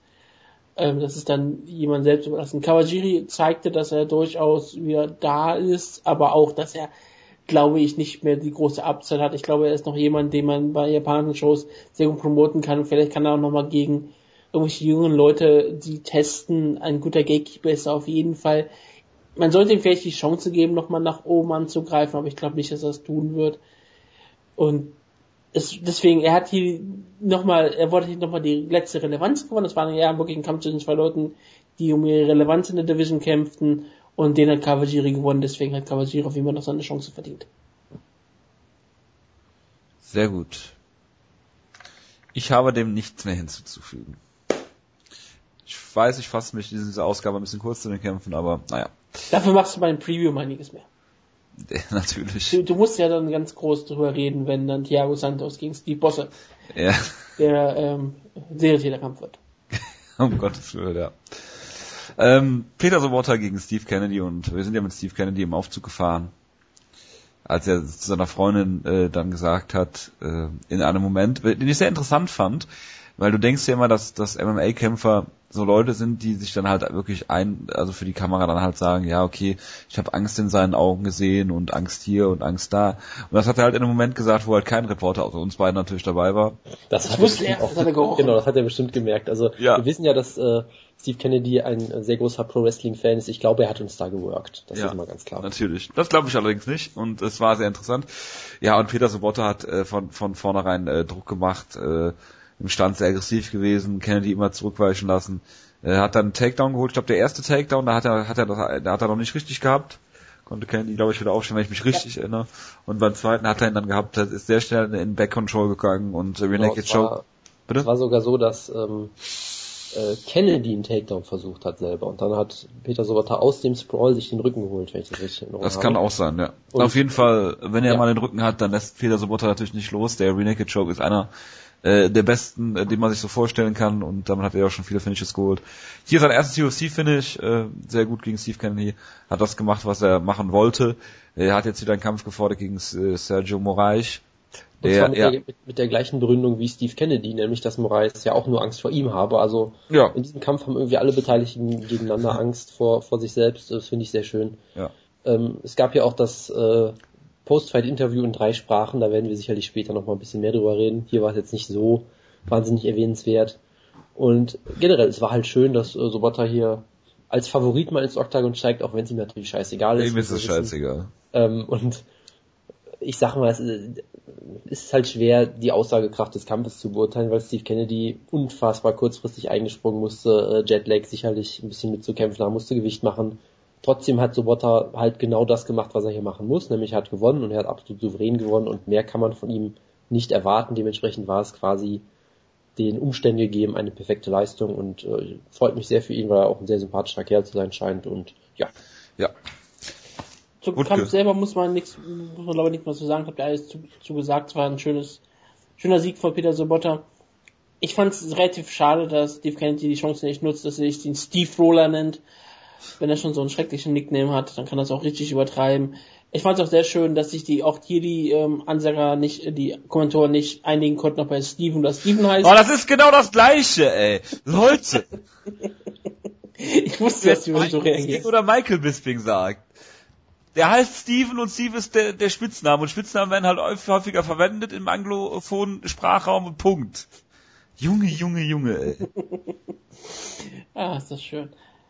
Ähm, auf jeden Fall, ist, man merkte Sobota ganz an, dass er unbedingt gegen Morage kämpfen konnte. Er wirkte ja wirklich sehr ange, fast schon angepisst im Interview, dass er gegen Kennedy ran musste. Und das hatte er ja an diesem Kampf auch losgelassen. Ähm, auf Twitter war halt wir- wirklich sehr viel davon mitzubekommen, dass alle Leute sehr beeindruckt sind, dass Peter, wie Peter Sobota seinen zweiten ähm, UFC-Run beginnt. Es wirklich, viele Leute fragen sich, ob das wirklich die gleiche Person war, die mal gegen Amese Dollar verprügelt wurde.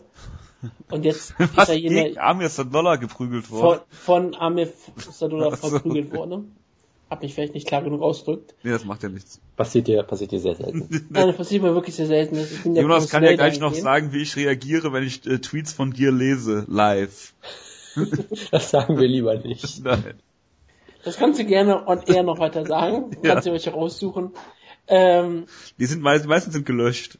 Aber mach ruhig weiter. Ich glaube, hier sind keine davon gelöscht. Doch, es sind welche gelöscht worden. Ich habe extra nachgeguckt, dass immer immer keine gelöscht werden. Ich fand Ja. das relativ, ich fand da nichts äh, wirklich besonders auffällig. Ähm, Peter, Peter Sorot auf jeden Fall, seit er in der UFC zurückgekommen ist, sie- sieht er wirklich sehr, sehr gut aus.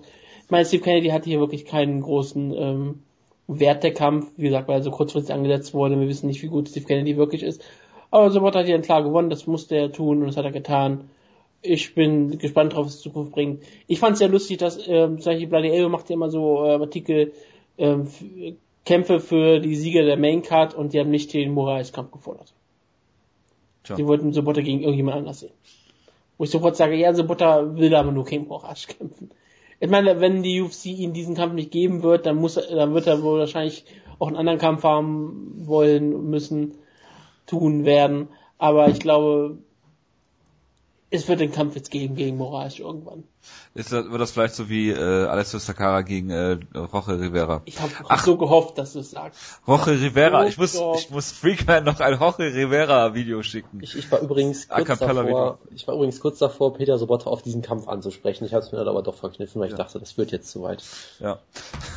Und vielleicht dachte er, ich weiß gar nichts davon. Ja, Nein, du das, musst dir Äh, vorstellen, es ist mir scheißegal, dass es diesen Kampf gab. ich möchte, ich möchte immer noch folgendes Bild zeichnen. Jonas und ich sitzen in der vierten Reihe Octagon-Zeit, ja. Ähm, ich mache Twitter, Jonas macht den Live-Ticker. Ich mache Twitter auf Englisch, ich lese immer, was der Wutke auf Deutsch schreibt. Ähm, ich bekomme langsam graue Schläfen, manchmal ob der Sprache, manchmal ob der Äußerung. Dann kriege ich mit zum Beispiel, dass ähm, Dan Hardy irgendwas von Superior Gene Pool redet. Das erste, was ich mache, ist natürlich in unseren ominösen Gruppenchat schreiben, sagen, halt dich zurück. Wir sitzen hier gerade zwei akkreditierte Leute von einem Podcast namens Schlagkraft äh, bei einer deutschen MMA-Show. Es wird ein äh, Superior Gene Pool genamedropped. Twitter explodiert komplett darauf. Ja, und ja, das ist so ein bisschen, das war so ein bisschen, also Ich habe das nichts geschrieben. ich war, ich hab nicht gesagt, dass das so was geschrieben hat. Ich habe nur mein Leben kurz an mir vorbeirauschen sehen. So, dann wird mal geguckt. Aber das Gute wäre, nur ich wäre rausgeflogen, weil Jonas hatte seinen Platz getauscht. Genau, hätte irgendwer irgendein anderer Typ rausgeflogen. Das wäre Ja. auch wunderbar gewesen. Die Presse auswerfen. Ja. Eh gut. Ich glaube, damit haben wir diesen Kampf auch abgehakt. Kommen wir zu, äh, zum Opener. Nick Hein kam zu DJ Tomek raus. Das Lied war absolut, ich entschuldige mich in aller Form dafür, furchtbar.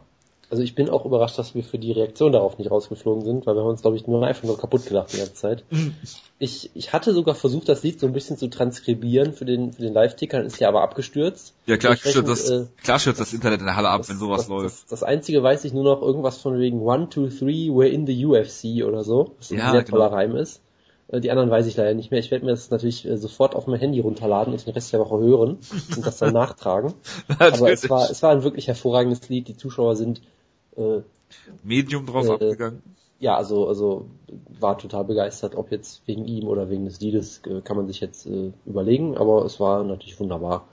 Und äh, vom Kampf habe ich ehrlich gesagt auch nicht so ganz viel mitbekommen. Es ist halt nicht wirklich viel passiert.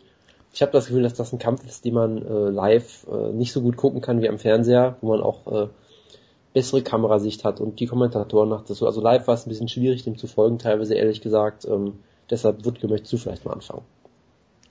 Also ich kann auch was dazu sagen. Ja, oder du, auch recht. Ich habe ihn live. Ja, es ist absolut mein Bro. Ja, ähm, ja, der Jonas war auch ein bisschen beeindruckt, ne? Muss ich dir ganz ehrlich sagen. Das von was jetzt? Von, von, von dem Beat, äh, ja, auf jeden nein, Fall. Nein, von Nick Hein. Ja, äh, wie er mir, wie er mir gesagt hat, äh, Dings. Du weißt. Ja, Dings, genau. Ähm, nein, ähm, also was ich fand, also ich hatte, äh, wo, wo der Jonas gerade sagt, anderer Eindruck in der Halle. Ich hatte die erste Runde bei Zajewski. Kann ja auch gar Wir sind komplett die einzigen, glaube ich, in der ganzen Welt. Ja, also es kann natürlich sein. Finde. Ich weiß jetzt nicht, ob ich da zu pessimistisch rangehe. Wahrscheinlich hat Jonas mich einfach nur runtergezogen. Äh, ich fand, dass Zajewski die klaren Treffer gelandet hat in der ersten Runde. Ähm, und dann hat Nick Hein so ein bisschen ähm, umgestellt, äh, seine Taktik, hat sehr viel mit Leckkicks gearbeitet.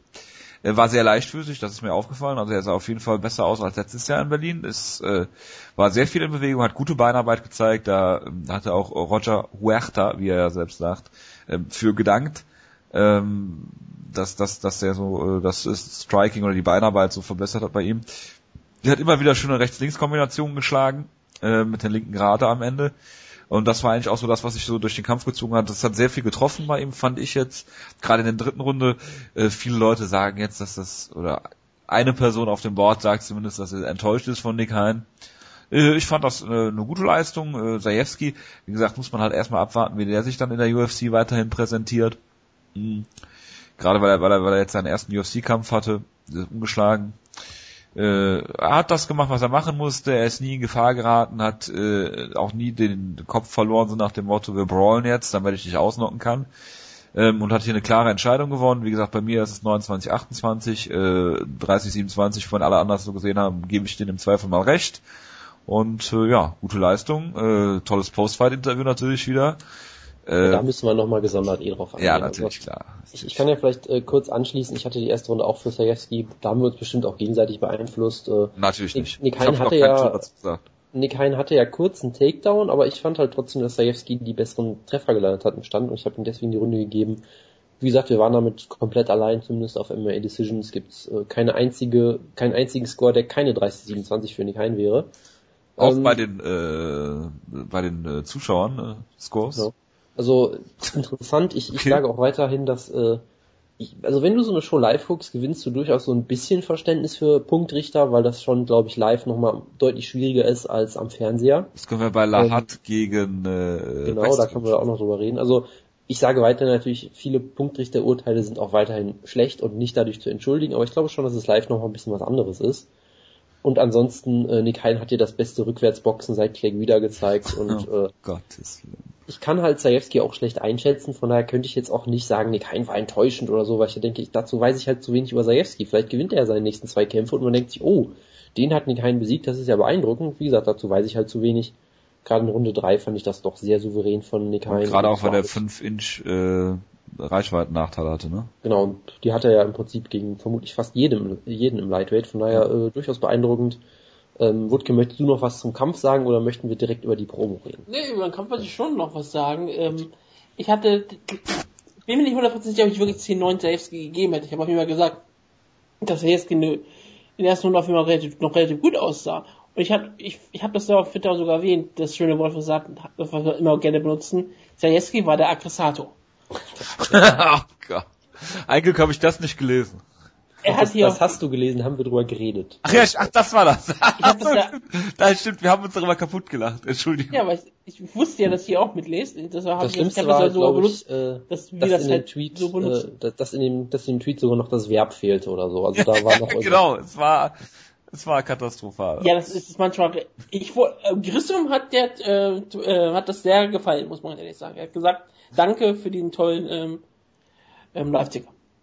Ja, damit Nein, meinte er mich. gemeint, alleine. Damit meint er wahrscheinlich äh, Jonas und mich. Nein, er meinte mich. Ja, Ganz natürlich. speziell mich. Ja? Und ich hatte auch andere Leute, die das hier gefallen hat. Ich hatte sehr viel ähm, guten Zuspruch gehabt. Ich habe sogar nachgeguckt. Der einzige Tweet, den du ganz klar beanstanden hast, den hast du nicht gelöscht. Das freut mich nicht mal sehr. Welchen Tweet habe ich denn beanstandet? Dass ich einen bestimmten Schweden einen Psychopathen genannt habe. Und dazu stehe ich. Ach ja, du hast Niklas Beckstrom einen Psychopathen genannt. Hab mich nur gefragt, wie, wie ist das, wenn irgendjemand von der UFC auf seine Akkreditierungsliste guckt, liest dann mit dem Hashtag UFC Berlin, dass gerade jemand aus der Presse äh, Niklas Beckstrom als Psychopathen bezeichnet hat. Ach. Ich glaube, der, ich glaub, der guckt sich Niklas Beck schon an und sagt, jo, macht Naken dran. Ja, setzt euch mal eine Reihe nach vorne oder so, ne? Er sagt, äh, können wir uns bitte mal ähm, Joe Rogan vorstellen? Ihr seid gut. Ja. N- Nein, aber ähm, ähm, auf jeden Fall hat der Erski noch am Anfang sehr viel, sehr viel ähm, den Ton angegeben und bemerkte da aber schon die Taktik von Nick Hein. Das war ja eigentlich ziemlich irre. Nick Hein hatte einen Gameplan gehabt. Und das hast du ja eigentlich mal besprochen, dass Nick Hein sowas nicht tut. Der geht ja, geht ja normalerweise mit dem Flow. Aber hier hat er ja ganz klar gesagt, okay, ich habe eine Taktik und das hat er den ganzen Kampf über durchgezogen. Er wollte kontern. Durchweg ließ Zalewski die Mitte des Oktagons, er ließ ihn bestimmen und Nick Hein konterte jeden Schlag. Das sieht, das sagst du wirklich in der zweiten und speziell in der dritten Runde. Nick Hein hat eigentlich nie irgendwas äh, gestartet, er hat immer reagiert, aber er hat perfekt reagiert. Immer wenn Zalewski eine Aktion landete, hat Nick Hein ihm mindestens ähm, das heimgezahlt, wenn nicht sogar immer noch ein bisschen mehr gegeben. Nick Hein sah, Heimgezahlt. Hast du ja, das er heimgezahlt? heimgezahlt. Und er hat das hier perfekt gemacht. Er hat äh, Zalewski stehen auseinandergenommen. Und gerade als Zalewski schon in der zweiten Runde langsam völlig kaputt wirkte, sah man, dass Zalewski kein wirklich gutes Stand-up hat. Und Nick Hein hat ihn auseinandergenommen. Es war teilweise in der dritten Runde so ein Nick Hein Stand-up-Showcase, in dem er halt einfach mit Zalewski machen konnte, was er wollte. Und das war ähm, ziemlich beeindruckend. Es ist halt so, dass Nick Hein wirklich hier stur, stur bei seinen vorhergegangenen Gameplan blieb. Und sagte, okay, ich konnte, ich versuche es nicht. Und das kann man ihm vielleicht sogar ein bisschen vorwerfen. Nein, weil er hat in meinem Interview gesagt, dass wenn er seinen Gameplan geändert hätte, Roger Huerta ihm aufs Maul gehauen hätte. Darüber komme ich gleich, wollte ich gleich, wollte ich gleich drüber reden. Da gibt's nämlich eine wunderschöne Sache, die habe ich sogar bei Twitter geschrieben, hätte ich vielleicht mitbekommen. Ähm, auf jeden Fall hat Nick Hein ähm, bei seiner Sache geblieben, dass er halt äh, nur kontert und es perfekt machte. Wie gesagt, das Einzige, was mir da vorwerfen kann, wäre aggressiver gewesen. Ich wäre mir sogar fast sicher gewesen, er hätte ihn in der dritten Runde ausnocken können. Zajewski war, hatte keine Antwort auf die, auf die Konterschläge von Nick Hein. Er hatte keine Antwort auf das ganze Striking von Nick Hein. Und das ist kein gutes Zeichen. Nick Hein ist solide im Striking, hat er ja auch bewiesen. Aber äh, dass er hier Zajewski so auseinander nimmt, hätte ich nicht gedacht, gerade in der zweiten, dritten Runde. Und was mich noch mehr überrascht hat, nach der zweiten Runde, wo die Nick Hein absolut klar gewonnen hat und es stand total überlegen war, geht's in die Ecke von Nick Hein und da redet Roger Huerta und sagt so, nimm den Kampf zu Boden, falls du kannst. Der hat gesagt, dritte Runde nimmst du den Kampf zu Boden. Und Nick Hein hat das natürlich überhaupt nicht getan. Warum sollte er es auch tun? Er hat nicht einmal versucht. Warum sollte er auch zu der Stärke des Polen spielen, wenn der Pole stehen K.O. in der dritten Runde war? Und das, vielleicht ist stehen K.O. übertrieben, aber Zerski wirkte sehr, sehr langsam und über, unüberlegt und hatte überhaupt keine Beinarbeit mehr. Und Nick Hein hat sich ja eigentlich einen relativen Spaß draus gemacht, ihn, ein, ihn auf ihn einzuschlagen. Er hat nicht den K.O. gesucht, aber hat einen er hat kein Risiko eingegangen. Er hat wirklich gekämpft, um nichts zu verlieren. Aber das meine ich gar nicht negativ. Denn er hat wirklich das größte Problem für alle Kämpfer gehabt. Er hat durch das Potenzial und er ist für viele das Gesicht der zu, äh, Gesicht des deutschen Mixed Martial Arts in, in Deutschland. Und er darf hier nicht gegen äh, Zalewski verlieren. Zalewski ist kein, ist, war scheinbar ein relativ unangenehmer Gegner, der unbesiegt war und auch äh, Siege über Maschen Hate oder was hier oder was eine Art war, Ja. nicht irgendwie sowas. Ja. Hält auch immer noch? Und es ist nicht mal angenehm und dazu kommt, dass Zalewski einen riesengroßen Reichweitenvorteil hat und Nick Hein eigentlich unbedingt ins Featherweight müsste, aber das wird, das wird vielleicht mal irgendwann ein Interview mal klären müssen. Aber äh, Nick Hein hat hier einen wunderbaren Kampf geliefert, der halt nicht wirklich beeindruckend war. Am Ende zählt der Sieg und wenn alle Leute sagen, ganz klarer Sieg für Nick Hein, dann ist es auch ein ganz klarer Sieg für Nick Hein. Ja, da hat niemand den äh, Kampf bei Zajewski gesehen. Auch die polnischen Kollegen nicht. Hervorragend. Das Interview danach. Wer von euch beiden will dazu was sagen? Dann müsst ihr anfangen, ihr weiter live in Halle. Also genau, ähm, ich, ich fand das wieder sehr schön, genau wie letztes Jahr. Es war eigentlich eins zu eins das gleiche, was ich auch sehr schön fand. Er hat wieder auf, auf Englisch angefangen und war wieder unfassbar höflich und, und zurückhaltend. genau. Hat sich schon wieder, er hat sich auch schon wieder entschuldigt vorher und hat dann das Handy, äh, das Handy, das Mikrofon genommen, was man ja eigentlich als Announcer auch niemals. Äh, ja, das ist das Erste, sollte. was du in der Reporterschule lernst. Niemals dein Mikrofon genau, aus der Hand. Aber Hadi ist aber um einiges schlauer und lässt das Ding kämpfen. Wenn Nick Hein das Mikro will, dann kriegt Nick Hein auch das Mikro. Das ist ja, ja mal ganz, ganz klar. Ganz, ganz ähm, klar und hat dann gesagt, so, ihr wisst, was jetzt kommt. Und dann kam halt auch das gleiche wie letztes Jahr im Prinzip. Er hat noch irgendwas erzählt, dass Leute auch Deutschland ihn, ihn ausgelacht, ja, genau. und hat dann gesagt, ja, Leute haben mich ausgelacht, wer lacht jetzt? Irgendwie sowas. Und dann gab's Finger auf ihn gezeigt. Genau, dann gab es natürlich wieder die Humba, alle Leute haben sich gefreut, haben UFC gechantet, das war sehr schön. Ähm, Twitter ist wieder komplett durchgedreht und alle haben wieder Angst vor dem, weiß ich nicht, dritten Weltkrieg gekriegt oder so. Natürlich. Ähm, es war unfassbar unterhaltsam alles. Gerade er ist auch noch blond. Ich weiß nicht, ob er blauäugig ist, bin mir ziemlich nicht sicher. Keine Ahnung. Aber er ist halt der perfekte Deutsche. Ja. Absolut. Er ist der perfekte, er ist der Vorzeigedeutsche. Alle hatten wieder Angst. Ich habe extra nochmal ein Foto von ihm gemacht, wie er ein Foto mit dem Fan gemacht hat, um Twitter so ein bisschen zu beruhigen. Er ist eigentlich ein netter Kerl, ja. Will kein Jemand, der Deutsch spricht, kann nicht gefällig sein. Natürlich nicht. Ja. Er hat ja auch, wie gesagt, noch auf Japanisch geredet, dass er, wie in, der, in der Satama Super Arena kämpfen möchte. Hat dann sein Interview, was auf Deutsch, seine Promo, auf, auf Deutsch steht, nochmal auf Englisch übersetzt für Dan Hardy, weil Dan Hardy ist schlau genug, dass er weiß, das war eine Pro Wrestling Promo. Also möchte er, dass das, das amerikanische Publikum das auch mal übersetzt bekommen. Dann hat Nick Heine das auch noch ungefähr so mehr, getan. Und hat nicht mehr zum Kampf. Ja, ungefähr hat einiges weggelassen, aber okay. Ja, er, ich habe es bei Twitter dann nochmal übersetzt, ja. Ja, das hast du auch gut gemacht. Die Kollegen waren ähm, begeistert es ist ähm, großartig gewesen. Nick Hein hat durchaus Potenzial als, als deutscher Superstar. Er kann der deutsche Michael Bisping werden. Ja, natürlich. Ich hoffe, das nicht als, wird nicht als Beleidigung aufgefasst, aber ich meine das, ich meine das durchaus positiv. Ich wollte eigentlich gleich fragen, ob Arnold Allen der neue äh, Michael Bisping ist. Weiß ich nicht. Naja, da reden wir gleich noch drüber. Es ist ja der neue Den Hardy.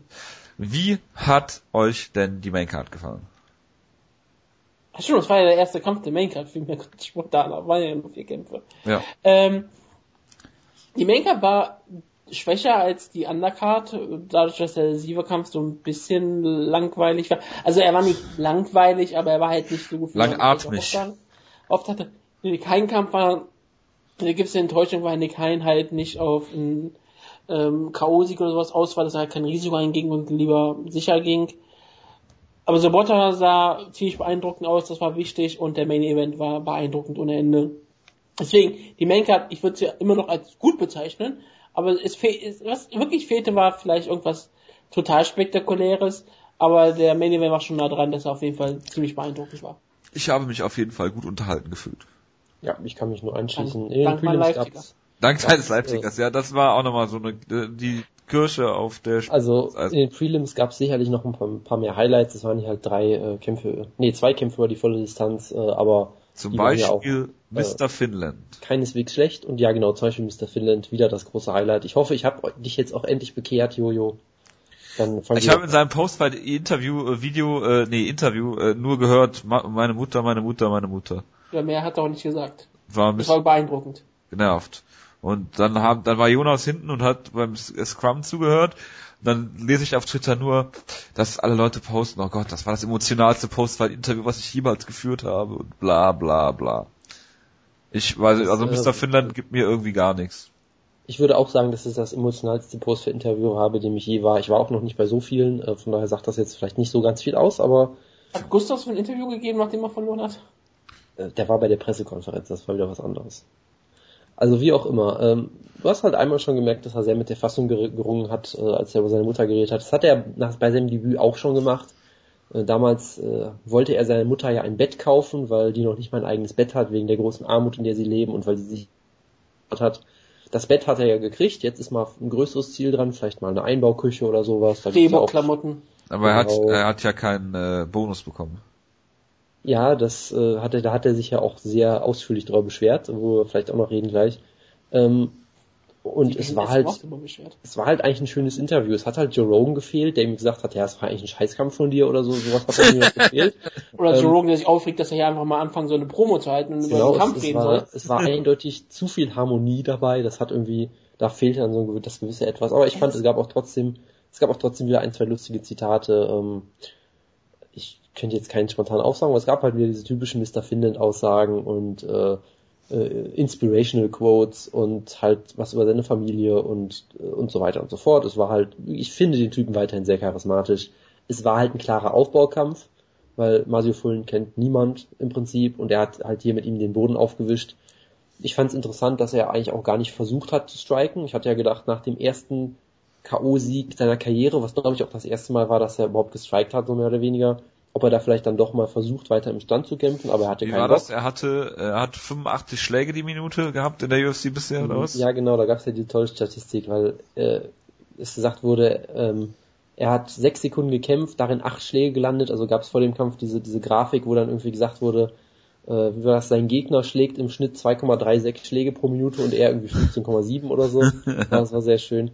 Ähm, und hier habe ich, ich habe gerade irgendwie in dem Live-Twitter geschrieben, nach acht Sekunden hat er noch keinen Strike gelandet und neun Sekunden äh, im Kampf hat er den Takedown geholt, also wunderbar, ging dann sofort in die Backmount, hat ihn gefinisht. Äh, Fullen hat lange gegen diesen Naked Choke angekämpft, Ja. ähnlich wie Steve Kennedy, der auch den ersten Neckcrank von Peter Sobotta damals überlebt hat, aber letztendlich hatten sie halt keine Chance. Und es war äh, wieder wunderbar. Und ich glaube schon, dass sie hier einen Star ist jetzt natürlich ein bisschen übertrieben, weil er hat hier auf Fightbase gekämpft und vorher. äh, In Finnland ist er laut den bestimmt Star. In Finnland ist er bestimmt Und einer. in Finnland. Finnland stand bestimmt still währenddessen, obwohl er war es ein bisschen zu früh für.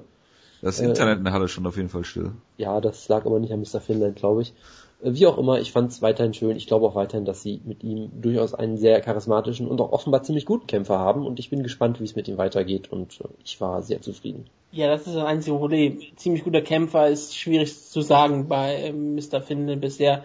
Matthew Fullen war doch irgendwie ein tough äh, Latin America ähm, Alumni oder sowas in der Art. Ja, es, es war ein Aufbaukampf und genau das, er hat ihn halt so behandelt wie ein Aufbaukampf. Das Richtig. Heißt, besser kann er es nicht machen. Das ist halt die eine Sache, die du daraus sagen kannst. Was man halt einfach sagen möchte, Makwan Avekani ist nicht Ken Shamrock. Wenn er irgendwie eine Choke hat, dann kriegt er ihn auch zermittet. Er ist World's Most Dangerous Finn, das auf jeden Fall. Und das hat mich auch sehr gefreut. Das war auch die Reaktion von allen Leuten. Und wenn du sagst, er hat ähm, Superstar-Potenzial oder Star-Potenzial, das, das teilt sich jeder. Jeder auf Twitter war grundsätzlich der Meinung, Amerikani hat durchaus das Potenzial, jemand für die UFC zu sein, der hier wirklich ein Superstar sein könnte. Vielleicht ist wirklich Featherweight die neue äh, Money Division irgendwann in der Zukunft. Und das ist, ich rede nicht über Chad Mendes. Aber Chad Messens gegen Mr. Finland. Das, das wäre ein sehr hartes nächstes Los für Amerikani. Aber ähm, auf jeden Fall- in Europa hat er wirklich das Potenzial, ein richtiger Name zu werden. Also der neue Michael Bisping. Ja, er könnte Europas Michael Bisping werden. Hä? Ja, also für die ganze EU könnte das hier sein. EU? Ähm, Okay. Amerikani, ich fand das Interview einfach danach sehr schön, weil er danach einfach keine Promo halten konnte. Er, war, er hat immer wieder nach Worten gerungen, gesucht, versucht, ist gar nicht mehr versucht und immer wieder gesagt, äh, er kann nicht reden. Er hat dann seine Mutter gesucht, hat geweint, geweint, geweint, geweint. Und Dan Hardy hat das einfach mit sich machen lassen, weil Dan Hardy schlau ist. Dan Hardy ist keiner, der dann sagt, okay, jetzt guck mal bitte ein Replay und sag mir irgendwelche nichtssagenden Worte, sondern ich, ich bin schlau genug. Ich bin über meine Promos zum ähm, Title Contender geworden. Ich weiß, wie das hier abläuft, also ähm, mach, was du möchtest. Deswegen gibt der ja auch so den Leuten wie Kain oder auch Peter Sobotta auch das Mikrofon, und weil er weiß, okay, die werden jetzt irgendwas machen für die Halle, das ist gut. Das ist gutes Fernsehen. Und das hat er hier auch hier wunderbar gemacht. Hier hat hier Amerika. Ed Americani ähm, durchaus seine, seine Zeit gegeben und hat dann noch mal ein paar Worte aus ihm rausbekommen, alles war perfekt. Und danach waren alle Leute zufrieden und haben gesagt, okay, er hatte zwei Siege in Folge, zwei schnelle Siege, zwei Sachen, die du super, super vermarkten kannst. Er muss auf jeden Fall jetzt einen, einen besseren Kämpfer bekommen, aber er darf es nicht zu hoch aufsteigen, sondern es jemand, den man jetzt beschützt. das wäre auch ein richtiger Spoiler. Gib ihm doch gleich Nick Lenz. es war so. Aber ähm, es ist jemand, den du schützen solltest. Jemand, den du langsam aufbauen kannst und aus dem du hier wirklich was holen kannst. Wenn ihn nochmal so zwei Kämpfe gibst, wo du ihn ganz klar als Favoriten darstellst, ohne große ähm, Gefahr ist, wäre das das Beste, was du machen kannst. Schaust, wie er reagiert, schaust, wie er mit, der, wie er mit dem ganzen Druck umgeht, der auf ihn immer mehr weiter wachsen wird. Und dann gibst du ihm irgendwann einen richtigen harten Gegner, wie solche Clay Wheeler. Okay. Ich werde dazu nichts weiter sagen. Also es war ein überzeugender Sieg, es war klar, ihr habt alles schon zum Kampf gesagt. Äh, ich werde nicht warm mit Mr. Finland. Muss ich auch nicht. Das macht der Jonas ja schon. Der hypt ihn wieder ins Unermessliche. Aber gut. Jonas wird auch mal ganz warm, wenn er Mr. Finland sieht. Das lasse ich jetzt unkommentiert. Mache weiter mit äh, Merbek äh, Tysomov gegen Alan Patrick. Und ja, Alan Patrick hat äh, zu Anfang sich gedacht, okay, schauen wir mal, ob äh, Merbek Tysomov einen äh, Cup von Diamond MMA benutzt. Hat ihm mehrfach an die Eier getreten. Einmal wurde es äh, ermahnt, ich glaube zweimal nicht. Und es ist auch, wenn man Cage-Side sitzt, sitzt, ist es schon sehr faszinierend. Das macht ein sehr interessantes Geräusch äh, wenn man jemandem in die Eier tritt mit Suspensorium in der UFC. Ähm, ja, und dann gab es einen ganz klaren Eye-Poke. Den gab es direkt nach dem ähm, Low Nach dem einen Low Blow, ja. Fünf Sekunden später. Er hat dabei nämlich auch in den Käfig gegriffen und an der Hose gezogen. Genau. Und Ja, das, äh, die, äh, das war das die Raphael Natal Schule. das war wieder so, so ein Moment, wo ich mir dann einfach nur gedacht habe, okay, guck jetzt mal auf Twitter, guck jetzt mal auf Twitter, guck jetzt mal auf Twitter, was da kommt von Wutke. Ähm, und habe schon mit sowas gedacht, ja, geil, und genauso wird's gemacht und äh, Wutke 101 MMA-Taktik. Äh, war dann zum Glück nicht der Fall und äh, Ich wollte schreiben. ja, es war so klar. Na, ich habe geschrieben, dass er halt auch an den Käfig gegriffen. Das war das Einzige, was ich geschrieben habe, glaube ich, dazu.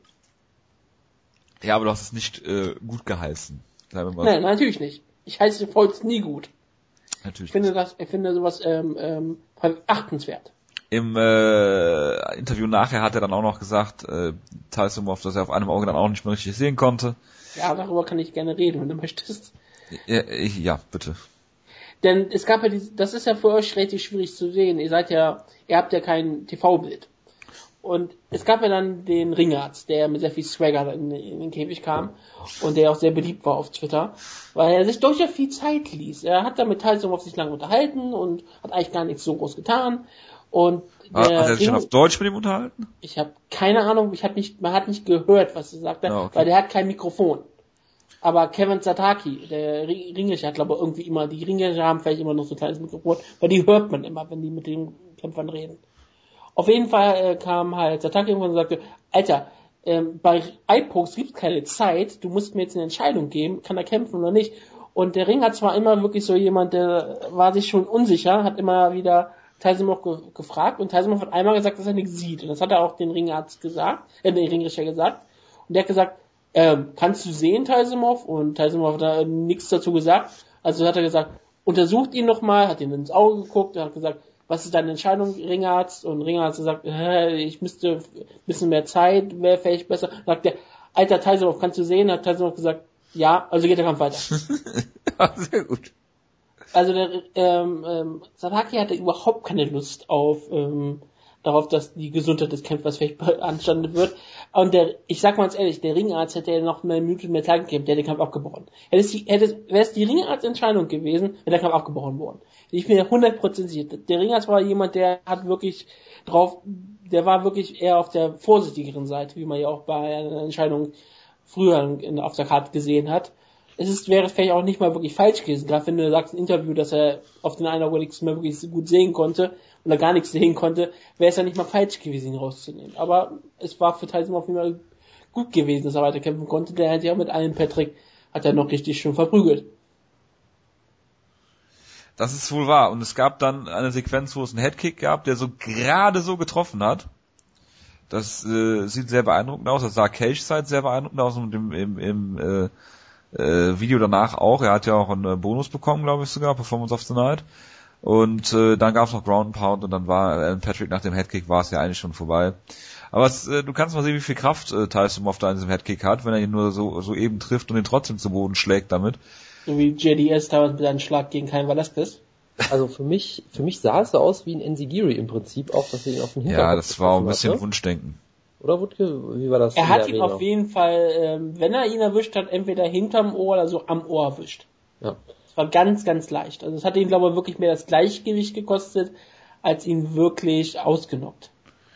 Ja, auf jeden Fall ist er dann direkt hinterhergelaufen und hat ihn dann äh, mit Brown, Ground Pound gefinisht und äh, sehr gute Leistung von Tyson Moore hier wieder. Meine Lieblingsreaktion waren immer in der ersten Runde vom Publikum, als Alan Patrick auf einmal durchdrehte und dann so ein, so ein ähm, Rolling Kick zeigte, also, also wirklich so eine Rolle vorwärts machte mit dem Kick. Und das ganze Publikum erstmal lachte.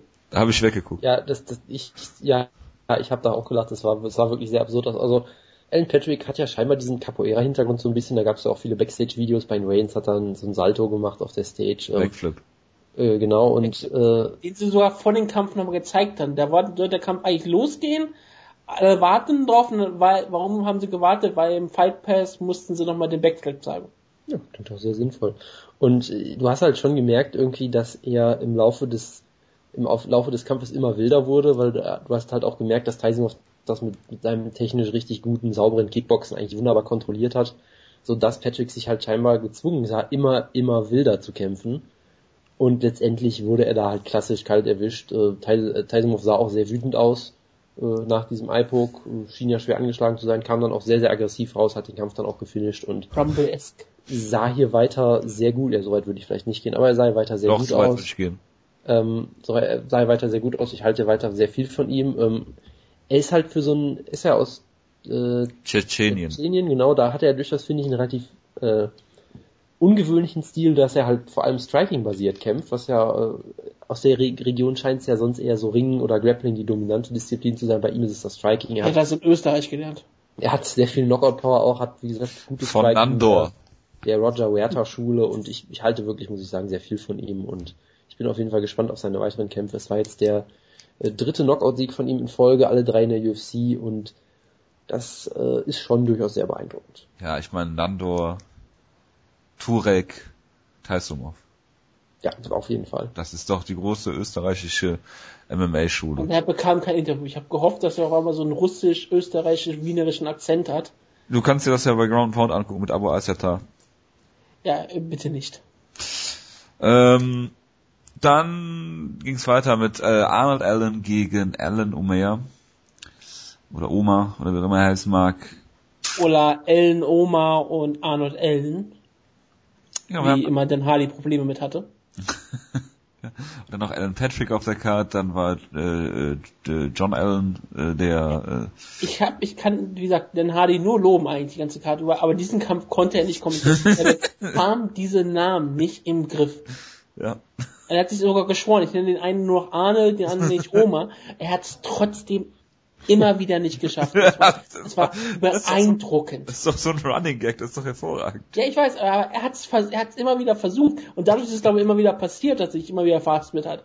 Und das, das tat ihm, glaube ich, unfassbar leid. Das hast du richtig gemerkt, wie ihm das richtig peinlich war. Es war nicht so, so wie Mark Goldberg, dem das irgendwann egal ist, wenn er keinen Namen aussprechen kann. glaub, der Sondern Dan Hardy, der ist, will so pro sein, der möchte das wirklich richtig machen und der kriegt das einfach nicht hin. Der hat irgendwann über sich selbst gelacht, aber es war mehr so ein wirklich peinlich berührtes Lachen, wie, oh Gott, bin ich gerade schlecht. Und ja, das war schon relativ tragisch. Und hier steht gerade, dass äh, Arnold Allen in der zweiten Runde gewinnt, bei schlagkraft.de. Bei Schlagkraft ich, das Ich sag's dir bewusst, schlagkraft.de, soll ich auch gerne nur diesen Fehler, also bei schlagkraft-ma.de, wo der Live-Ticker ist, gucke ich gerade nach. das, Und da äh, steht, in Runde 2 hat ähm, Arnold Allen gewonnen. Das steht also auch, also auch bei moonsault.de falsch. Schade. Na egal. macht er, machst du nix. Vielleicht mal kurz über den Kampf. Ich Ja, also ich, ich fand, äh, Alan Omer hat das gut gemacht. Er hat diese Distanz kontrolliert.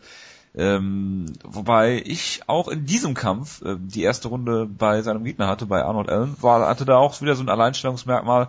Irgendwie hatte ich den Eindruck, ähm, hat das gut gemacht, hat den Kampf kontrolliert. Äh, Es, er, es wurde eigentlich immer klarer, dass der Kampf äh, Richtung Alan Oma geht. Und ähm, dann hat er halt einen kleinen Fehler gemacht.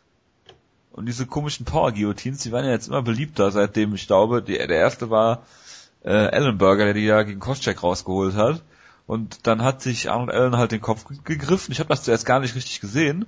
Ich dachte zuerst, äh, er hätte Guard oder wollte Guard pullen oder sowas.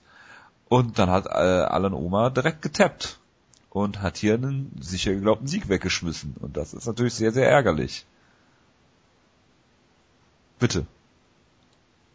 Jonas kann auch äh, Ich habe auch die erste Runde. Hallo? Ja. Ja, du bist da. Ich du bist da.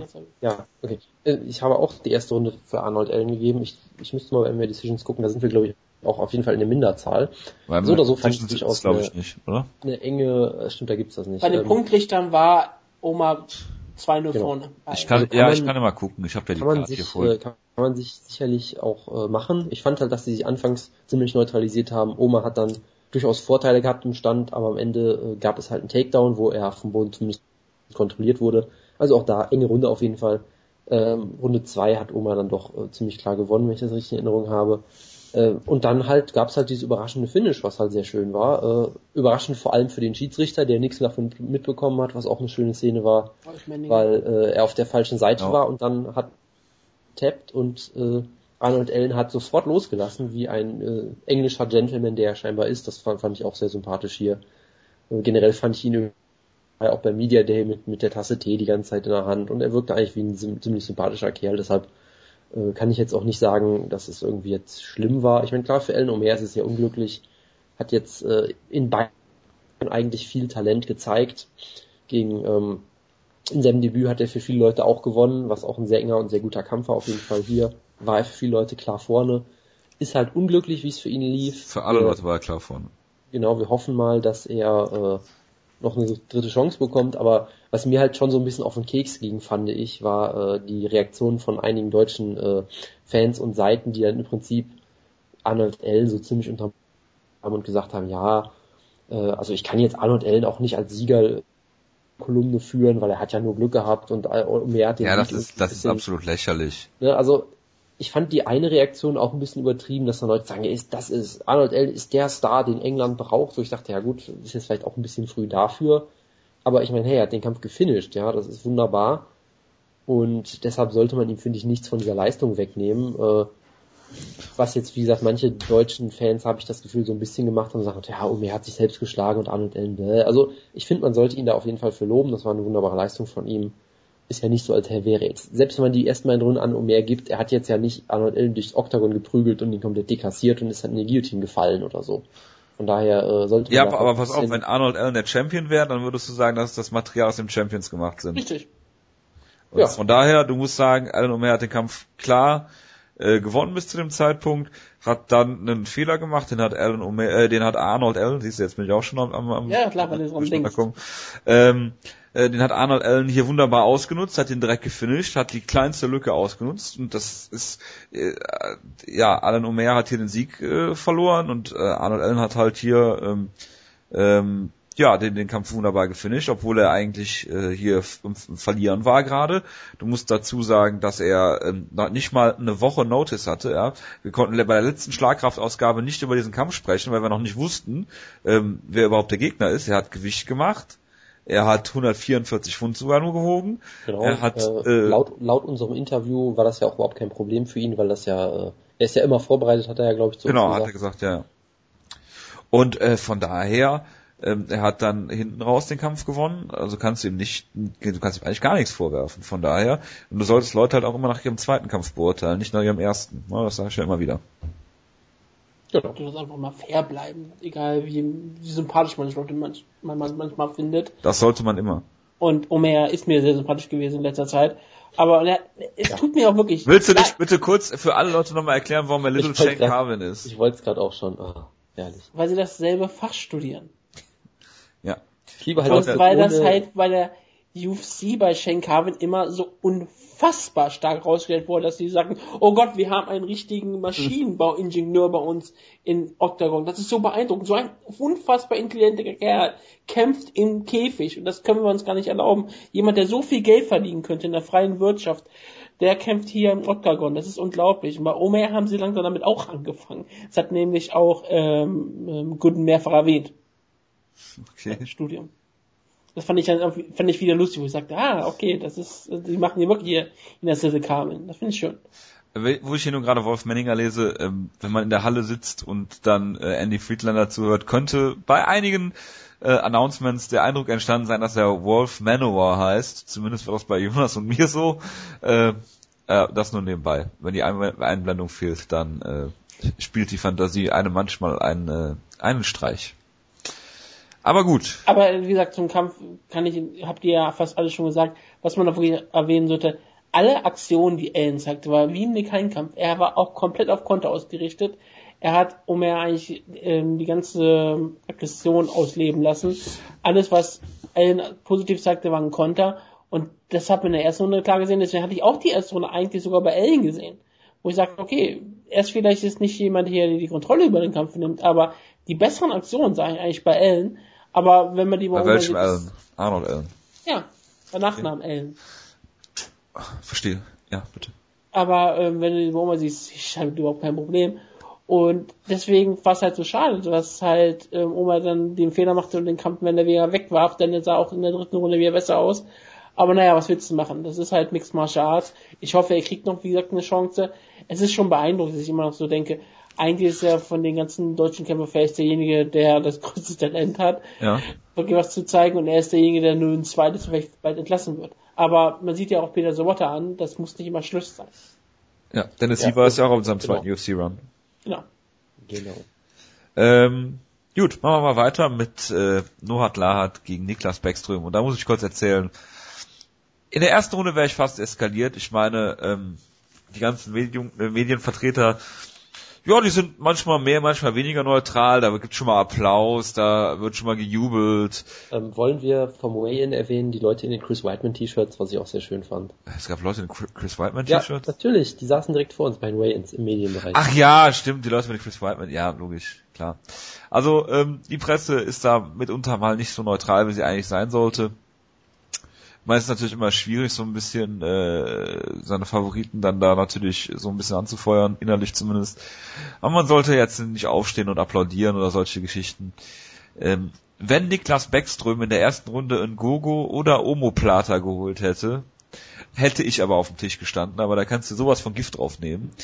Ähm, ich war sehr begeistert. Ich glaube, Jonas hat es ein bisschen, hat es ein bisschen, äh, fand es ein bisschen lustig als er dann zuerst den äh, Gogo Plata hatte und den dann verloren hat und ich dann gar nicht mehr gesehen habe, dass es überhaupt noch zu einem ja. Omo Plata kam. Omo Plata einfach verpasst, weil du so fertig warst schon. ja, ich war wirklich fertig mit der Welt. Ich muss, du musst ja irgendwie so, Jonas, Jonas, ist das, ist das ein Gogo Plata? Das ist ein Gogo Plata. Ich wäre fast, ich wäre fast eskaliert. Ohne Scheiß. Also Jonas antwortet, nein, ist ein Hellskin. dann hätte ich aber gewusst, dass das der Finisher vom Undertaker ist, der ja ein Gogo Plata ist. Richtig. Ja. So, so leicht kannst du mich hier nicht aus der Reserve locken. Ähm, zu dem Kampf ganz kurz. Äh, Backstrom hat für mich die erste Runde gewonnen, auch natürlich durch den Guo Plata, wie auch immer. Äh, Lahat hat ganz klar die zweite Runde dominiert. Äh, ich hätte da auch eine 10-8 gegeben, hat ja auch einen Punktrichter. Äh, dritte Runde 10-9 dann für Backstrom wieder, was mich gewundert hat, dass er da noch so wieder so gut zurückgekommen ist. Was heißt gut, er hat äh, den Kampf halt, er war der Aggressator, kann man sagen, in dem Kampf, in der dritten Dankeschön. Runde.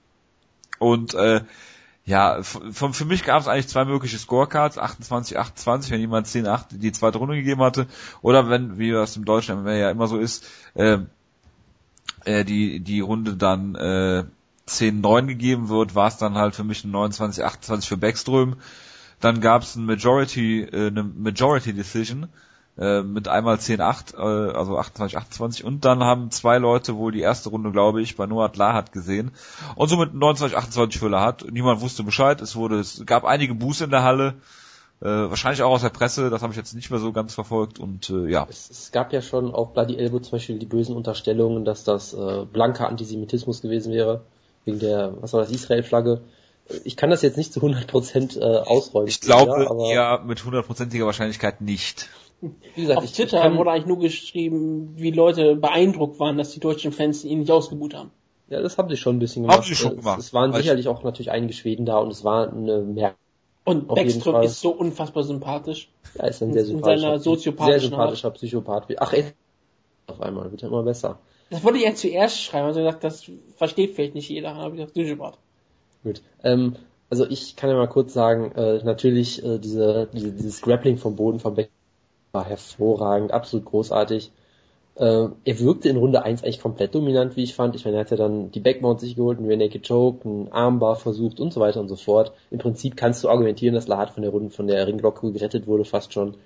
Und dann wurde er in Runde 2 so unfassbar verprügelt, wo auf einmal seine Cardio komplett weg war, scheinbar. Er hat irgendwie scheinbar gedacht mental, dass er in Mexico City kämpft oder so. ähm, so wirkte er auf jeden Fall. Ähm, hat unfassbar viel auch im Stand äh, eingesteckt. Äh, diese, diese Sweeps von Lahat in Runde 2 und in Runde 3 gab es glaube ich auch einen, wo äh, Backstrom Takedown holt und einfach in die Mount gedreht wird, als wäre es das einfachste auf der Welt. Ähm, Submission-Versuche Submission von, von äh, Lahat gab es dann, äh, also wunderbare Runde, ich habe sie hier 10-8 gegeben und dadurch halt am Ende hatte ich einen Draw. Ähm, Runde 3 hat sich Backstrom halt so ein bisschen zurückgekämpft, da ist der Kampf ein bisschen abgeflacht, es gab nicht mehr ganz so viel Action. Ähm, und ich habe halt damit gerechnet, wenn es, also es gab eine 10-8-Runde, da habe ich auch nicht mit gerechnet und dann hieß es halt, ja, zweimal, zwei andere äh, Scorecards waren 29, 28, damit war mir klar, okay. Beckström hat's ähm, gewonnen. Genau, Beckström hat gewonnen, auf einmal kriegt Lahati Decision, das war schon sehr merkwürdig. Jonas hat geboot.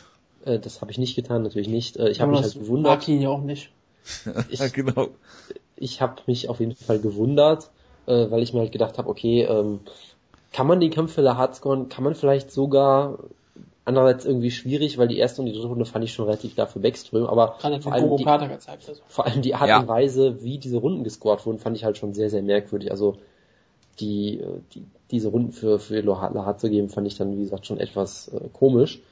Ähm, letztendlich war es halt trotzdem ein sehr enger Kampf. Ich hatte ihn als Draw gescored, das schien ja auch so der, der typische, die typische Scorecard zu sein, wenn ich mich so online es haben zwei Scorecards äh, für Lahat dann haben 2, 4, 6, 8 haben einen Draw und 4 haben es für Backstrom gescored. Genau, also von daher eine Robbery kann man es nicht nennen. Es war sicherlich unglücklich. Ich war, muss ich sagen, auch enttäuscht von Backström, der hier fand ich nicht wirklich toll aussah.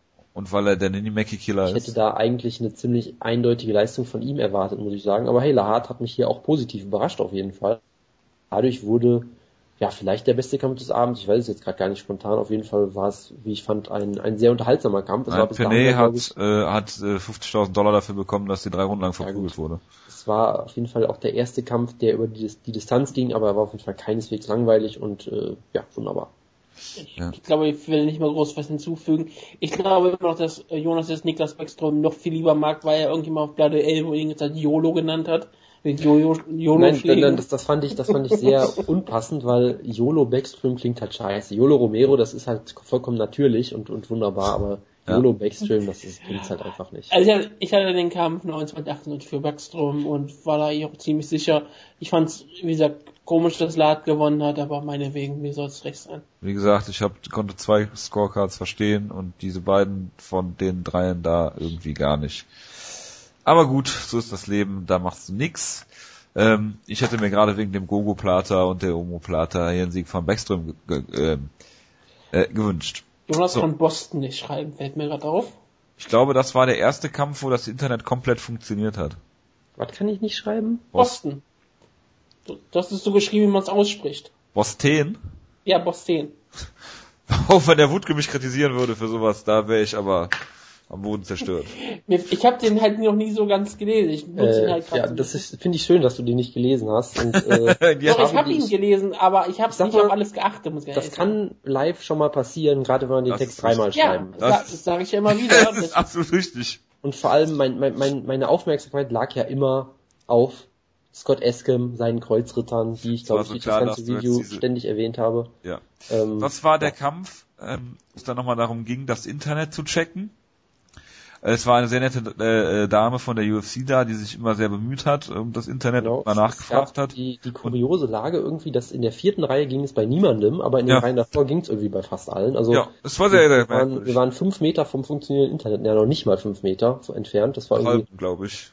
Ja, es war irgendwie sehr merkwürdig alles, aber. Was war hervorragend, ja. das nämlich nebenan hatten wir zwei holländische Kollegen, die haben dann ihre Smartphones rausgeholt und ja, Angry Birds gespielt. Und, und den Joint. Also die haben nicht den geringsten, wie sagt man, Effort, sagt man auf Englisch so schön, gezeigt, irgendwas ja. Journalistisches in irgendeiner Form zu tun. Ja. ja, Sie haben eine sehr journalistische Frage gestellt. Ich weiß nicht, ob wir die jetzt erwähnen möchten. Ja, doch, doch. Ich meine, du schreibst mir die ganze Zeit, das ist das Einzige, worauf ich hinaus will. Dann fragt jemand, ja, Äh, und ich, hab, ich musste auch zweimal hinhören und der Jonas und ich waren so, so völlig irritiert. Dann fragte einer von denen, ob sie jetzt noch Goodiebags kriegen. Und die Dame von der UFC sagte, hä, was, Goodiebags?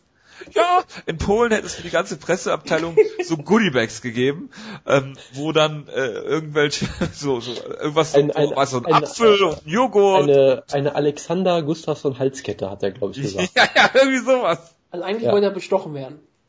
Ja, keine Ahnung, der wollte einfach irgendwas zu, zu tun haben, Und wenn es, er es, sein gab dann, es gab dann die, wie ich fand, sehr schlagfertige Antwort, this is your goodie bag, hat sich dann auf, den, auf diesen Platz gezeigt und damit Ja. war dann auch vorbei. Also das ist groß. Ich, Sie- das also, damit hat sie auch völlig recht. Ja, natürlich. ja, der hat eine Gratiskarte bekommen, dass er Angry Birds spielen kann. In der vierten Reihe. So. Scott Eskam hat eine Kreuzritter-Schar von Fans in Und der, Kindern, die in der- nicht 18 waren und trotzdem in der Halle waren. in der ersten Reihe gehabt. Ja. Diese Fans sind mir äh, über das ganze Wochenende hinterhergelaufen. Sie waren zuerst in meinem Hotel. Dann waren sie am Brandenburger Tor, während ich da war. Ja, Wo soll sie sonst sein? Dann waren sie bei der Fight Card direkt neben uns und haben ohne Ende Geld dafür bezahlt, dass sie da sitzen durften, wo sie saßen. Also Scott Eskam ist sogar noch rübergegangen zu ihnen. Ähm, Genau, der ist bei irgendeinem späteren Kampf, hat sich Ja. einfach zu denen gesetzt. Hin und her ich gelaufen. auch äh, den, das Play-by-Play komplett vernachlässigt habe erstmal. Das war alles sehr schön. und äh, nach dem Kampf war die Scott Eskam Aftershow Party bei mir im Hotel. Die haben unten die Lobby abgesperrt für Scott fucking Eskam. Was, So. ich, was ich auch sehr schön fand, äh, als ich äh, vor der Show äh, zum Hotel gegangen bin, um mich mit dir zu treffen, hing auch im Fenster einfach so eine riesige Scott Eskim Nee, Fahne. die hing draußen Hotel. sogar, glaube ich. Ja, oder, oder im, im Café des Hotels hing da einfach Ja. so eine riesige Flagge. Es war, es war also einfach hervorragend alles. ja. War ein Teisemus-Kampf, war ja. Zum Kampf möchte ich sagen, dass Scott Eskam zuerst unter Druck geladen ist, dann irgendwie einen Kniestoß gezeigt hat und dann Punch, da war der Kampf vorbei. Ähm, ich habe direkt bei Twitter für das Postfight-Interview einen Übersetzer gefordert und war auch ganz über, äh, war auch überrascht und erfreut zugleich, dass die gesamte anglophone äh, Gemeinde bei Twitter genau das gleiche gefordert Ja, hat. Es war eine Katastrophe. das Problem war, du konntest ihn verstehen, wenn er langsamer gesprochen hätte. Der hat aber so schnell gesprochen, Genuschelt. Dass du überhaupt gar nichts verstanden hast. Ich habe nur verstanden, dass er immer grundsätzlich für jeden Kampf einen Performance-Bonus bekommen möchte. Äh, Das hat nur keiner verstanden, deswegen in- ist das natürlich schade. Ja, und dass er ihn diesmal auch hun- 100% bekommen wird und er ihn noch verdient hat. Das habe ich verstanden und er hätte natürlich nicht bekommen nebenbei. Es war übrigens eine gute Idee von der UFC, ihn nachher auf der Postfight-Presskonferenz nicht mitzunehmen. Ich glaube, wenn er nicht voll auf Adrenalin ist, da stehst du ihn sogar. Das kann der, und wenn er vorher nicht kassiert hat ohne Ende, aber ich weiß nicht. Er ist nicht so schlimm wie Terry Atom. Habe ich, oh, ja, Terry, Terry, Terry Atom kommt ja aus Liverpool, das ist ja nochmal eine ganz andere Sache. Das ist ja ein Scouser-Akzent. Und Kann kommt, ich glaub nie ich, verstehen. ja, doch, das ist kein Problem. Das ist eine Sache, das ist eine, eine Gewöhnungssache. Soll es sein, aber trotzdem wollte ich ihn nie verstehen. Ja, und er kommt aus, ich glaube, Yorkshire. Ich habe jetzt keine Ahnung, wo das ist. Ja, Yorkshire. Ich Wurde angekündigt. guck mal nach. Aber ihr könnt ja schon mal weiterreden. Ah, der York. Niklas Backstrom kam aus dem Norland, obwohl er eigentlich aus dem Upland ist. Ja, also Scott Eskim hat diesen wunderbaren Stil, dass er unfassbar groß ist und auch durchaus Also groß im sein ist aber er kann. Distanz kämpfen, glaube ich. Das ist so ein bisschen das Problem. Und Das ist dos Santos, Santos. Okay, sorry, ja. Antonio dos Santos wurde mal beschrieben als Middleweight Pat Barry, also er ist sehr stämmig und relativ wollte halt natürlich in den Infight und hatte damit anfangs auch richtig viel Erfolg. Und äh, Eskim konnte nie die Distanz wirklich hinstellen, stand immer im Clinch und Käfig und ich dachte schon, okay, das läuft überhaupt nicht gut. Und dann hat er mit dem Rücken am Käfig stehen diesen unfassbar harten Uppercut gelandet, wo ich eigentlich überrascht war, dass Dos Santos da nochmal aufgestanden ist danach. Hat mal gefinisht mit, äh, hat hier sehr schönen Finishing-Instinkt gezeigt mit dem Headkick unter den Knees. Und äh, dadurch hat er seine heilige Mission auch erfüllt und wird jetzt weiter äh, seinen Kreuzzug fortsetzen durch die Middleweight Division. Und äh, wie gesagt, anfangs sah er nicht wirklich gut aus, aber dieses Finish war wirklich klasse. Ja. Also er hat damit einen wunderbaren Killerinstinkt bewiesen. Mehr muss man dazu auch nichts mehr sagen. Außer natürlich, dass Dos Santos zu Shipwreck to Boston rauskam, wie gesagt, das haben wir schon Ach erwähnt. ja. Und das, ich habe es immer noch nicht verstanden. Er hat auch eine geile Robe angehabt, diese Sleeveless, die war ja sleeveless und er hatte natürlich trotzdem die Kapuze aufgesetzt, hatte ein Kreuz um, um Hals gehabt. Er sah aus wie wirklich so ein, so ein Charakter aus einem Videospiel, wie so aus einem Tekken-Charakter. Und es war relativ tragisch, dass er verloren hat, aber ich meine, gegen Kreuzritter kannst du nochmal verlieren. Klar, logisch. Ich habe uns ganz äh, vergessen zu erwähnen, dass ich ja auch mit äh, ähm, hier, wie heißt er, äh, Pat Barry gesprochen habe. Bei den, äh, vor den Weigh-Ins. Und äh, dass Pat Barry im Moment kein Kickboxing-Training, nur Kickboxing-Training macht, sich auf keinen speziellen Kampf vorbereitet, weil er erst zurück zum Drawing Board musste nach seinen weiten Kämpfen jetzt im Kickboxen, dass er sich vorgenommen hat, einen Marathon zu laufen. Da habe ich gedacht, ob er nicht vielleicht erst mit einem Halbmarathon anfangen wollen würde. Beim Triathlon mit Matthias. Dann hat er sich entschuldigt dafür und hat gesagt, er hätte das verwechselt, er würde einen 5K laufen wollen. Ja, das passiert schon mal. Das ist absolut äh, großartig. Pat Barry, ein sehr lustiger Zeitgenosse. Ja, gut, machen wir mal glaub, weiter glaub, mit. So das äh, ist er, auf jeden Fall. Äh, Magomed äh, Mustafayev, Mustafayev gegen Piotr Hallmann. Und da habe ich zum Jonas vor äh, dem Kampf gesagt, äh, wenn Hallmann klug ist, äh, nimmt er den Kampf zu Boden. Das hat er, ich glaube, ein, zwei Mal versucht und geschafft. Und im Stand ist er dann ziemlich äh, krass outstriked worden, wie ich fand. Äh, es gab einen Cut, ähm, da hat der Ringrichter äh, bzw. der Arzt dann den Kampf gestoppt. Äh, wir konnten es überhaupt nicht sehen. Ich habe auch keine Ahnung, ob das gerechtfertigt war oder nicht. Äh, mich hätte dazu mal die Meinung von Van Becker interessiert, der wahrscheinlich extra aus Magdeburg angereist ist für diesen Kampf. Ähm, ich glaube, der Wutke kann das ganz gut zusammenfassen eigentlich. Ja, also die Wunde, ich habe ja geschrieben, er hat einfach nur, eine, er hat keine Augenbraue mehr, sondern einfach nur eine irgendeine rote, fleischige Öffnung da gehabt. Ich habe ja schon, äh, ich habe bei Twitter echt schon darauf gewartet, dass das Wort Vagina fällt. Ich habe nicht benutzt und das war sogar, ich habe sogar, ich hätte es sogar nicht benutzt, bevor, bevor du mich gemaßregelt hast. Ja, hervorragend, sehr gut. Das, das habe ich, das wusste ich ganz genau, dass ich das Wort nicht benutzen sollte. ja. Es hätte auch nicht wirklich gepasst in diesem Fall, muss ich ganz ehrlich sagen. Ja, ja. Weil ich meine, ich meine, Leute als Psychopathen zu bezeichnen, das ist in Ordnung, aber bloß keine weibliche Anatomie hier irgendwie, das, äh, das geht zu weit. Ich habe einen sehr, sehr Es war nicht Post, in Ordnung. Das ich habe einen großartigen feministischen Post gemacht, den du sogar in deinen Report hier reingesetzt hast. Selbstverständlich ja, also habe ich das getan. Also bitte, der, muss, der, der muss an mich vorbeigegangen sein. Also lass mich mal in Ruhe hier, ja? Also, ähm, Peter, Peter Hormann hatte hier das Problem gehabt, dass wir natürlich unseren lustigen Ringarzt aus Deutschland hatten der aber auch durchaus recht hatte. Die Wunde war wirklich so, die ganze Augenbraue war weg und da war halt einfach nur Blut. Da war, da, da war kein Blut, da war Fleisch. Und man konnte halt wirklich schon drauf sehen, was da so drunter ist, was unter der Haut so ist. Und man konnte sich überlegen, okay, geht der Kampf weiter oder geht der Kampf nicht weiter? Der Ringarzt hat sich das angeguckt und gesagt, man sah es schon beim ersten Blick, als er so in den Kurzkäfig kam, wusste er sofort, der Kampf wird abgebrochen. Der Kampf wird zu 100%. Der hat so, der hat so einen Blick gehabt wie, oh Gott, sieht das eklig aus und hat sich das also angeguckt und dann hat er noch so eine Wunde im Auge, hat sie, das hat er sogar fast so getan, äh, hat er noch eine Wunde unter dem Auge gehabt und er hat sich das so angeguckt und hat gesagt, ähm, ja, sieht nicht gut aus und hat, hat den äh, Ringrichter erklärt, ja, es wird halt, wenn immer ins Auge bluten und die Wunde wird sich nur öffnen, hat er halt wirklich mit Händen und mit Händen ganz groß erklärt. Das fand ich sehr, noch, sehr geil. Hat er noch geöffnet? Die Wunde wird noch geöffnet. Ich dachte gerade, du, du wolltest sagen, dass er mit Händen und Füßen in der Wunde äh, zu, zu, zu gegangen ist. Auf jeden Fall hat er das sehr, sehr klar gemacht, dass hier die Wunde relativ schwierig ist und der Ringrichter hat auf jeden Fall auf ihn gehört gesagt, okay, wenn der Ringarzt sagt, du kannst nicht kämpfen, kannst du nicht kämpfen. Und der Kampf wurde abgebrochen. Und ich bin mir hundertprozentig sicher, in vielen anderen Regionen wäre der Kampf nicht abgebrochen worden. Und es wäre vielleicht sogar, ich wäre vielleicht sogar okay gewesen aber so wie die Wunde war, war sie halt sehr offen und sie hätte ihn die ganze Zeit auf jeden Fall sehr stark behindert. Und ich bin auch bei solchen Sachen immer lieber, Vorsicht ist nie wirklich falsch. Es halt schade für Allman, weil man hat ja gesehen, dass man durchaus dann noch gewinnen kann mit dem Tyson Wolf mit seinem ohne, ohne Auge. Hat er trotzdem den Kampf gewonnen. Vielleicht hätte es Bill Allman auch ohne Augenbrauen machen können. Aber ähm, bisschen Pech dann für ihn, aber Mustafa hätte den Kampf wahrscheinlich eh gewonnen die erste Runde fand ich auch total ausgeglichen. Eher stark, das war eine 10-10-Runde. Und dann habe ich auch gesagt, das ist eine Runde, die kann ich nicht scoren. Macht äh, scoret wie ihr wollt. Das ist mir egal. Es war eine 10-10, hundertprozentig. Und naja, Mustafa hatte für mich die härteren Treffer gelernt. Das hat er ja auch bewiesen, indem er so einen Cut geöffnet hat. Hervorragend. Willst du noch was sagen, Jonas? Nee. Gut, dann äh, kam der Opener.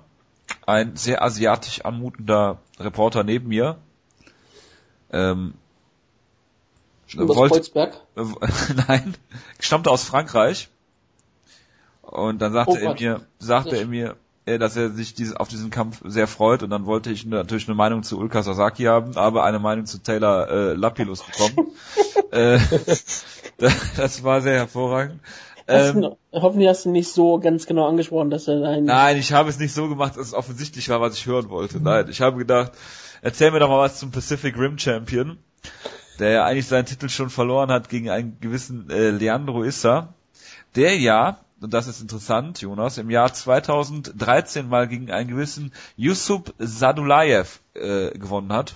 Das finde ich vollkommen uninteressant. Der dir vielleicht noch äh, nein, nein, was mir, sagt aus seinem Kampf gegen einen gewissen Hideo Tokoro bei einer Jahresendshow.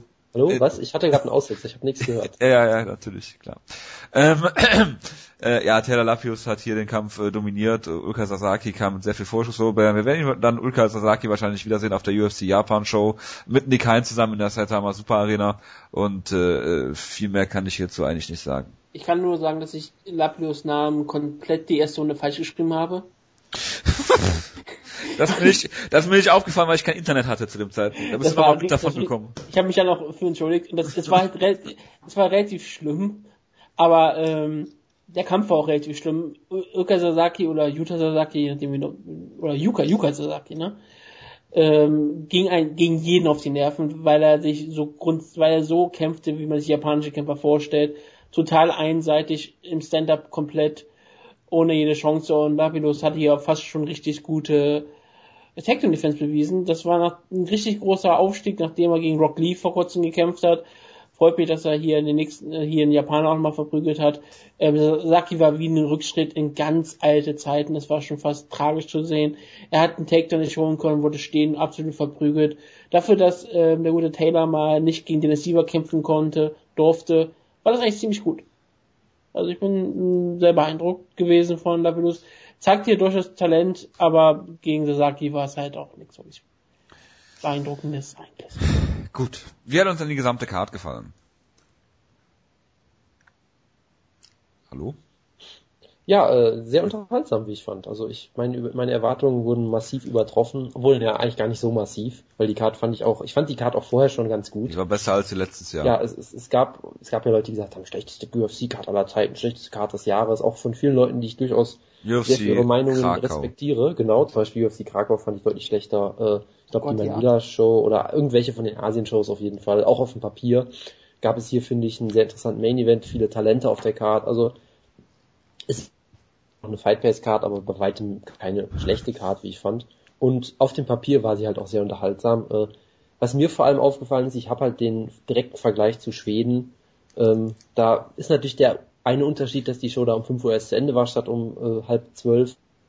Und, und dadurch vielleicht äh, die Zeit noch ein bisschen gezogen hat. Aber nach der Show in Schweden war ich einfach nach jedem Kampf kurz Backstage, habe mich da kurz hingesetzt, habe kurz geguckt, was bei Scrums los ist, bin dann gemütlich wieder zurückgelaufen, ich habe Mr. Finland verpasst dadurch, aber sonst nix. Bei dieser Show konntest du dir noch nicht mal was zu trinken holen zwischen den Kämpfen. Es war, war wirklich, der Wahnsinn. Es war also wirklich. Die, ich glaube, Freakman war ja auch sehr begeistert, weil er ja irgendwie viele Befürchtungen hatte, dass er da ewig sitzt und rumwartet, wenn es gibt oder so. Ich habe einen Witz von Jonas Niveau äh, gemacht. Ich habe gesagt, es geht hier Schlag auf Schlag. Ja, also absolut. Das, das war wirklich sehr beeindruckend. Das ist natürlich der größte Vorteil von Fight Pass. Die müssen keine Werbung machen, die müssen auf keine Fernsehsender warten die müssen, also im Prinzip hätten sie noch nicht mal eine Pause bis zur Maincard machen müssen, weil es natürlich eigentlich auch absurd ist, dass du dieses Konzept hast, wenn es eh alles eine Show ist, aber es muss natürlich zwei verschiedene Streams geben, naja gut, aber trotzdem, die Pause hat man nach den Prelims auch wirklich gebraucht, fand ich, das war auch sehr angenehm und äh, dementsprechend war ich wirklich rundum. Die Pause war aber auch nur da, weil der äh, Amerikaner-Kampf ein paar, paar Minuten äh, ging mit. Äh, ja, also wenn der über die Distanz gegangen wäre, hätte auch nur fünf Minuten ja, gehabt. richtig. Also aber ähm, die, die machen zwei verschiedene Streams beziehungsweise das neu nur angekündigt, weil es ja nicht an allen Ländern äh, auch aufs Fight Pass läuft, sondern halt auch im Fernsehen zum Teil. Deswegen ja. brauchen die halt diese also, 9 Uhr oder diese Pause dann. Von daher, äh, ich war sehr, sehr begeistert. Die Sitze waren großartig. Das einzige, was natürlich auch sehr schön war, der erfolgreichste Tweet von uns aller Zeiten, glaube ich, dass es Backstage Penne-Nudeln ja, gab. Genau, äh, das war, äh, das war sehr also, schön. da ging es schon gut los, da habe ich glaube ich sechs Follower mit einem, äh, mit einem Tweet nur gekriegt. Genau, und die einzige Sache, die man halt wirklich kritisieren kann, war das Internet, das war halt sehr ärgerlich, weil das einem die Arbeit doch sehr erschwert hat, aber letztendlich ist das auch nicht so wirklich schlimm und es war eine, eine rundum schön, no, ja. ein rundum tolles Erlebnis eigentlich. Es war sehr schön. Also gerade weil wir auch dann uns zu zweit hinsetzen konnten und so ein bisschen miteinander quatschen konnten. Äh, das hat die, das hat die Sache sehr, sehr erleichtert. Aber es ging trotzdem Schlag auf Schlag, wie ich schon gesagt habe. Uns folgt jetzt auch Rap Lyrics Rocks aktuell. Ähm, gerade dazugekommen. Äh, ich hoffe, es hat euch allen Spaß gemacht. Ich weiß, wir kriegen immer relativ wenig äh, Feedback. Ihr seid ja sehr feedback-faul zum Teil. Ähm, die Sache Außer die immer Feedback schreiben, ihr seid nicht feedback-faul. Natürlich, ich, es fühlen sich ja immer die falschen Leute angesprochen dann. Ähm, auch äh, einige Leute auf Facebook dann sagen, ja, ja, mal schauen, Feedback und so. Die Sache lebt vom Feedback und wir brauchen das Feedback, weil so können wir nur Dinge besser machen und wenn, äh, ich weiß, ja. man tendiert natürlich dazu immer, wenn es einem gefällt, dann nicht dazu zu schreiben. Nichtsdestotrotz nochmal die Bitte, schreibt bitte Feedback. Es wäre sehr, sehr schön, weil wir haben uns wirklich viel Mühe gegeben und ich hoffe, dass es auch einigermaßen rübergekommen. Ja. Das gilt natürlich auch für meine Artikel, die ich alle geschrieben habe. Dafür ist es jetzt ein bisschen zu spät. Und natürlich schreibt uns iTunes-Bewertungen, um denen mal wieder zu. natürlich. Schreibt uns iTunes-Bewertungen oder geht auf unsere Homepage schlagkraft.de. Genau, und äh, vielleicht beenden wir das damit. Ich weiß nicht, Wutke, willst du noch irgendeinen Finish äh, ich bin, zum ich Abschluss noch, machen? Ich bin noch überrascht, dass du nicht noch ein Patreon aufgemacht hast, nur damit du es erwähnen kannst, dass wir ein Patreon haben. Genau. Also Wutke, hast du noch was? Sonst möchte ich das Schlusswort gerne jetzt machen. Äh, ja, ich sag noch ganz kurz, ähm, mir hat wirklich die Show grundsätzlich gefallen. Ich habe, ich fand ähm, ja ähm, durchaus ähm, solide bei der Karte. Ich habe so gedacht, ja, die Karte klingt gut, es fehlt vielleicht der große Name, aber ich habe gedacht, es wird eine gute Show, wird genauso gut wie die letzte Show. Und ich fand hier die, Main, die Undercard richtig stark. Und viele Leute haben gesagt, die könnten sehr viel versprechen. Und das hat, die Undercard hat auf jeden Fall alles gehalten, was man sich versprechen konnte. Hat sogar ein bisschen überliefert. Und das fand ich sehr schön. Also ähm, hatten vielleicht neuen Star, wirklich neuen Star in Mr. Finland gefunden und sonst war alles unterhaltsam. Also ähm, Thumbs up. Genau, und Jojo, du hast ja gesagt, dass du Mr. Finland immer noch nichts abgewinnen kannst. Vielleicht kann ich dich ja jetzt überzeugen. Jetzt ich habe jetzt einen Tweet von ihm gefunden. Ich hoffe, du hast ihn noch nicht gesehen. Nein. Ähm, es ist ein Bild, wie er diesen, ja. das, das Finish gegen, gegen, gegen seinen Gegner ansetzt und dazu ist der folgende Tweet, äh, der folgende Text, ich lese mal vor. At Shamrock Ken, I can teach you how to do reality show. ja, ich, ich sehe es gerade. Es ist hervorragend. Ja, das überzeugt mich nicht. Oh. Ja, schade, Jonas. Ich, geb, ich geb's auf. Ja. Besser ist das. Ja, wenn Mr. Finland dann seinen nächsten Kampf verliert gegen irgendeine Pfeife, dann ist das auch wieder vorbei. Gegen Tom Nimmick gekämpft und verliert. ich dachte, du sagst, ich dachte kurz, du sagst Tom Kong Watson. Wir waren kurze Zeit übrigens mal davor, mehr Follower zu haben als Leuten, die wir folgen. Das ist jetzt leider wieder äh, nichtig, aber. Achso, ich habe ich hab UFC England entfolgt bei der Show, weil die ganze Zeit immer nur, die musste mal wieder folgen. Entschuldigung. Macht ja nichts. Schade. Weil die haben immer die ganze Zeit diese, äh, diese Weins verschickt und die haben immer automatisch angefangen zu öffnen. Das war auf einmal sehr, sehr unangenehm, wenn ja, du auf einmal den Stream auf der rechten Seite guckst und links auf einmal fängt auch ein Video an. Das hat sehr, sehr abgelenkt. Und ich, ich dann habt ihr mir noch einmal entfolgt. Musst du noch mal folgen. Macht ja nichts. Gut. Ähm, kommen wir, äh, damit schließen wir jetzt mal den äh, UFC Berlin Teil. Ich hoffe, er war nicht so ausführlich. Wir haben jetzt zwei Stunden. Genau, wir haben äh, auch noch, noch von der Pressekonferenz getweetet. Ich habe einen kleinen Artikel geschrieben. Da müssen wir jetzt aber, glaube ich, nichts mehr von erwähnen. Nee. Könnt ihr euch gerne auf unserer Seite durchlesen oder auf dem Newsboard oder wo auch immer. Ja. Äh, News-Ecke, ganz kurz. Äh, Steve Miocic, der ja auch da war, wurde natürlich auch hundertmal gefragt dazu, ob er dann den Verdum-Kampf äh, dann gerne machen würde. Er sagt natürlich ja. Äh, Dana White hat jetzt gesagt, entweder Steve Miocic oder Andrei Alowski bekommen den äh, Titelshot. Wen würdet ihr da sehen? Gerne. Liebsten. Andrei Alowski. Äh, ganz einfach Sache, Steve Miocic ist immer noch ein großes Talent oder was auch immer. Ich bin mir ziemlich sicher, dass er noch lange da oben in der Heavyweight Division sich behaupten wird. Und ich vermute einfach, dass Andrialowski jemand ist, bei dem ist es wirklich diese Sache jetzt oder nie. Klar, Schwergewichter altern etwas anders, aber er hat jetzt diesen Hype hinter sich. Er ist ein ehemaliger Champion. Sie hatten schon mal einen Kampf gehabt und deswegen fände ich es eigentlich ganz schön, wenn Alowski jetzt die Chance bekommt. Es würde auch in dieses Jahr passen, wo so, und auch in das letzte Jahr, wo halt so viele Kämpfer aus den alten Jahren zurückkamen und sie in die Spitze gekämpft haben. Deswegen wäre das auch schön, wenn es mal ein Schwergewicht passiert. Es wäre eine tolle Story, die man bestimmt sehr gut aufbauen kann. Fabrice Verdum hat man gedacht, der wird nie, er wird, wird es am Ende nie schaffen, Champion zu werden. Und man hätte nie gedacht, dass André Lovsky es A wieder zurück in die UFC schafft, geschweige denn mal um Titel zu kämpfen. Die Sache schreibt sich von allein und deswegen würde ich, würde ich es toll finden, würde es Verdum gegen Wanowski sein. Jonas. Mir ist es vollkommen egal. Das habe ich mir fast gedacht. Ne? Ich bin bei äh, Wutke, ich habe es auch schon im Forum geschrieben, äh, mir wurde da von einem gewissen User äh, vehement widersprochen und ein gewisser Herr Oliver Kopp ist mir dann auch zur Seite gesprungen und hat gesagt, ja, Andrei Arlovski hat jetzt die Chance, Andrei Arlovski ist spektakulär, er hat Knockout-Power, das kannst du besser verkaufen als den langweiligen Kroaten Stipe Miocic. Ähm, Gerade Weil der auch Amerikaner ist. der Amerikaner ist, richtig. Und äh, von daher, ich würde auch Andrei Arlovski hier, auch wegen seiner Drei-Siege-Siegesserie, äh, ich finde sehr viel mehr Argumente für Andrei Arlovski im Gegensatz zu äh, Stipe Miocic, von daher, ja. Äh, Jacare Sousa will gegen Vitor Belfort antreten, das widerspricht dem, was Wood gesagt, dass Brasilianer nicht gegeneinander kämpfen. Äh, Dan Hardy will zurückkehren, entweder gegen Cowboy Cerrone, was natürlich ein ordentlicher Schritt wäre, KJ Nunes oder Diego Sanchez. Jeff Monson will Russe werden. Mark Hunt ist mehrfach dem Grim Reaper begegnet im Krankenhaus. Das glaube ich. Ja. Das äh, hat er wohl gesagt, viermal. Und äh, meine letzte Ankündigung ist, bevor ich zu den Kampfankündigungen komme, dass Titan FC äh, die Liga äh, mittlerweile ab dem nächsten, ab der nächsten Card, äh, die am 18.07. stattfinden wird, ähm, auf Fight Pass läuft. Wie lange das noch in Deutschland laufen wird. Uh. Ich glaube, Fight Pass wird auch in Deutschland diese Card ausstrahlen. Ich glaube nicht, dass die im Fernsehen läuft. Ey, wenn wir weit bisher ganz verlieren. Uh. Na gut, dann habe ich mir die Kohle gespart. Ähm, und ihr natürlich auch, die ihr eure eigenen Accounts nutzt, immer.